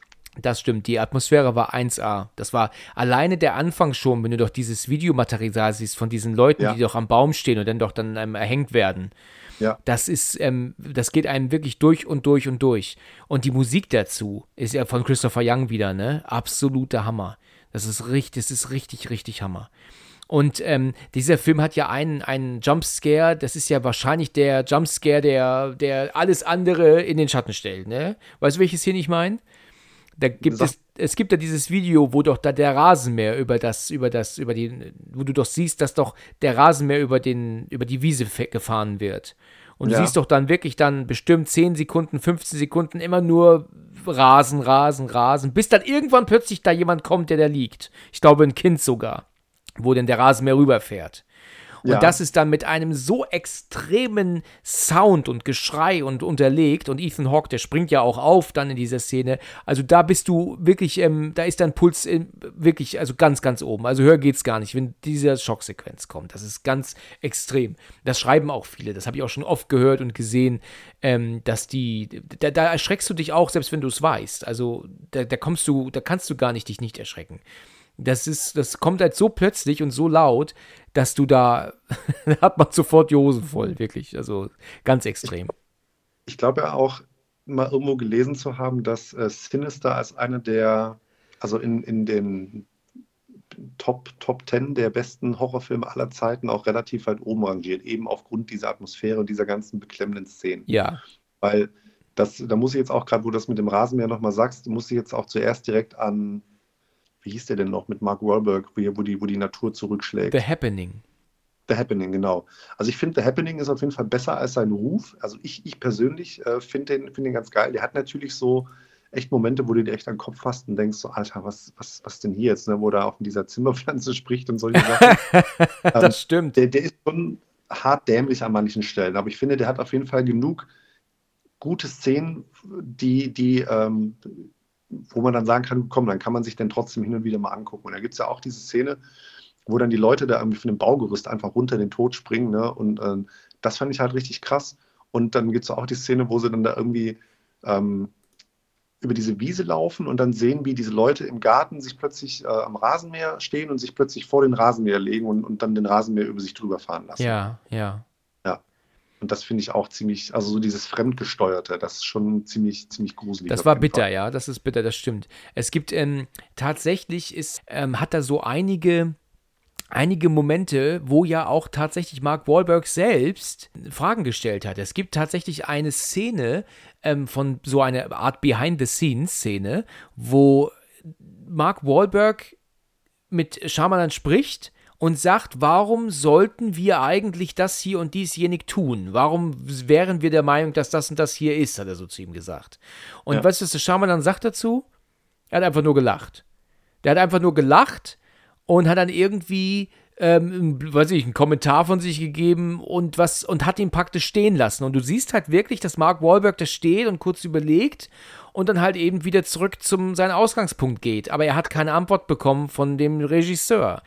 Das heißt also, ich bin mir sicher, dass der Wahlberg irgendwie schon wusste, dass da ein paar Dinge nicht ganz stimmen in der Handlung und in der Story und so, dass da einiges wirklich dämlich ist. Und wenn man bedenkt, dass der Shyamalan nicht mal eine Antwort auf seine Frage hatte, ich meine mal ganz ehrlich, ich meine, das, das, das, ist doch, das ist doch bitter. Wahrscheinlich gelacht und sich gedacht, es ist doch offensichtlich. Stell doch nicht so doofe Fragen. Ja, genau, wahrscheinlich, ja. Du, ich glaube, wenn ich mich nicht irre, glaube ich, fragt der Wahlberg ihn, warum er mit den anderen davon ausgeht, dass in dieser Hütte was ist, dass es da was zu essen gibt. Glaube ich, fragt er ihn, glaube ich. Und ähm, dann sagt dann, glaube ich, der Schaumann, ähm, naja, vielleicht gibt es die Essen in Dosen. Irgendwie so in der Art, glaube ich. So blöde reagiert, antwortet er darauf. Ich bin mir nicht ganz sicher, aber jedenfalls ist in diesem Film tatsächlich einiges nicht ganz korrekt und ähm, das war Wahlberg Spielberg wohl auch bewusst. Aber dass der Film so schlecht ist und auch so schlechte Kritiken hat, habe ich erst viel später ähm, dann irgendwann mal gemerkt. Das war mir mhm. lange Zeit nicht bewusst. Ich meine, äh, Shaya, Schama, Also ich sage immer Schamalan, sage ich immer. Das reicht. ja, Schamalan reicht. Du brauchst nicht mehr Silben dazu machen. Genau. Nee, der, der ist ja auch als Filmemacher jetzt natürlich auch so hier und da ein bisschen umstritten. Ne? Ich meine, der hat auf jeden Fall seine, seine Filme für die Ewigkeit gemacht, gerade The Sixth Sense. Ne? Um, aber ich fand halt auf jeden Fall, dass der sich dann irgendwie doch eine relativ lange kreative Pause gegönnt hat und dann wirklich auch versucht hat, in diesem kleinen Rahmen, auch als unabhängiger Filmemacher. Aber ich glaube, das ist halt einfach auch kein Regisseur, der für große Studiofilme irgendwie gemacht ist, ne, weil er dafür einfach zu unabhängig arbeitet. Ähm, und der hat ja eben auch bei, bei Jason Blum halt eine neue Heimat gefunden, hat er dann mit, mit, mit Split und Glass ähm, dann ja wieder so ein bisschen zur alter Stärke zurückgefunden und ja, hat ja auch, glaube ich, das mag stimmen, ja. The Visit gemacht. Ähm, und Old jetzt der aktuell, den hatte ich jetzt auch noch nicht gesehen, aber The Visit, den hatte ich mir auch Anfang des Jahres jetzt angeguckt. Da geht es ja um diese beiden Kinder, die dann irgendwie so bei, bei, bei Oma und Opa irgendwie Urlaub machen. Ähm, es existiert und, bereits eine Folge davon hier im Podcast von The Visit. Okay, cool. Ja, musst du mal reinhören. Dann den weißt du auch meine Meinung dazu. Den fand ich auf jeden Fall, da sind wir auch wieder bei dem Thema. Das ist eigentlich auch kein Horrorfilm, ne? Nee, eigentlich nicht. Eigentlichen Sinne. Aber er ist schon ziemlich, ziemlich horrormäßig auf jeden Fall so vom, vom Feeling her, weil der ist ja auch in diesem Found-Footage-Stil gedreht, alles, ne? Und genau. ich fand das schon auch sehr verstörend, äh, wie halt eben die vermeintlichen Großeltern da halt wirklich äh, drauf sind und was da alles so passiert. Das war schon ziemlich strange, wo du echt da sitzt und denkst, Alter, was ist hier gerade los, ey? Wo, in was für einem in was für einem Horrorfilm bin ich hier gelandet? Ja, also bei, ich finde, bei The Visit haben sie den Fehler gemacht, dass der halt im Found-Footage-Stil gedreht wurde. Der wäre meiner Meinung nach ein besserer Film gewesen, wenn man ihn normal als Film gedreht hätte und nicht ähm, eine Art Blair Witch Project daraus gemacht hätte, meiner Meinung nach. Ich finde, das hat Worauf? dem Film nicht gut getan, absolut nicht. Der Film ist dadurch äh, meiner Meinung nach sehr schlecht geworden. Aber versuch das mal, also erklär, äh, erklär mir das mal. Also ich, ich würde dir wirklich empfehlen, dass du auch wieder mal die Folge, die Podcast-Folge hörst, weil ähm, mhm. der Tom, mit dem ich über ähm, The Visit spreche, ist auch ein Fan von The Visit. Er findet den Film super. Und ich habe ähm, mir da so einiges an Punkten aufgeschrieben, die mich wirklich richtig, richtig die ich richtig schlecht fand. Also ich finde diesen ganzen Stil, diesen Interviewstil, den sie den Kinder mit ihrer Mutter machen, Quatsch. Ich finde es Quatsch, dass die Großeltern, die ja gar nicht die Großeltern sind, sich ständig filmen lassen, obwohl sie ja eigentlich ähm, ja genau wissen, sie haben die eigentlichen Großeltern umgebracht. Ich weiß nicht, warum diese Großeltern wissen, dass diese Kinder zu Besuch kommen und dass die Großeltern auch wissen, dass die Kinder ihre Großeltern nicht kennen. Das heißt also, dass sie nicht sagen, wo sind Oma und Opa, ihr seid es ja gar nicht. Dass sie aber trotzdem klug genug sind, ähm, die, die ähm, Webcam an dem, an dem Laptop zu, kaputt zu machen extra, aber trotzdem die ganze Zeit Kamera ins Gesicht gehalten bekommen. Du, ich könnte ewig weitermachen. Also, dass die, also dich stört, dass die äh, auf der einen Seite war so total verrückt und degeneriert sind, so ein bisschen, ne, und so zurückgeblieben. Genau. Ne, weil es ja eben Psychopathen sind und psychisch kranke Menschen sind, aber auf der anderen Seite dann doch wieder so schlau sind, dass sie das alles ähm, berücksichtigen und, und äh, genau, dass sie dann halt doch, weil sie tun natürlich dann auch ähm, ähm, Beweise verschwinden lassen und so. Ich habe diesen Film schon mal gesehen und ich fand natürlich dieses Ende gut, ne? Also damit habe ich mhm. nicht gerechnet. Das war super. Und ich finde auch ähm, einige Schocksequenzen super in dem Film. Also ähm, dass ähm, wie dann die, die, die Oma dann mit ihrem halbnackten Arsch dann unter der Veranda mit, mit rumkriecht da, das, das war top. Das war wirklich gut gemacht. Und schauspielerisch ist der Film auch wirklich ähm, sehr, sehr gut. Richtig furchtbar finde ich auch diese Rap-Einlagen, über die ich mich in Podcaster auch wirklich extrem auslasse, dass dieses Kind die ganze Zeit am Rappen ist. Das ist sowohl in der deutschen Synchro als auch im englischen Original unerträglich für mich. Ja, und der Film hat noch so viele, viele mehr Szenen. Und wenn er dann mal einen spannenden Moment aufgebaut hat, dann macht er, wird er wieder kaputt gemacht durch einen lustigen Spruch von dem Sohn, von dem Kind. Also ähm, dann das Ende, dass halt immer die Kamera überall draufhalten muss und dass halt auch die Oma dann natürlich in die Kamera Jatzi schreien muss. Das, das ist dann so gewollt, das ist dann so gewollt gruselig und jetzt und, und, und ähm, ja, also es tut mir leid, aber ich muss, ich kann nichts Positives finden. Nicht, nicht mehr, als was ich gerade sagte. so, jetzt habe ich wieder ausgelassen. Nein, alles gut. Wie Sheldon das manchmal sagt, dass so dieser Juckreiz im Gehirn, an dem man nicht rankommt, den muss man dann irgendwie anders loswerden. Ja, genau, richtig. Das ist ein guter Satz. Ja, das stimmt.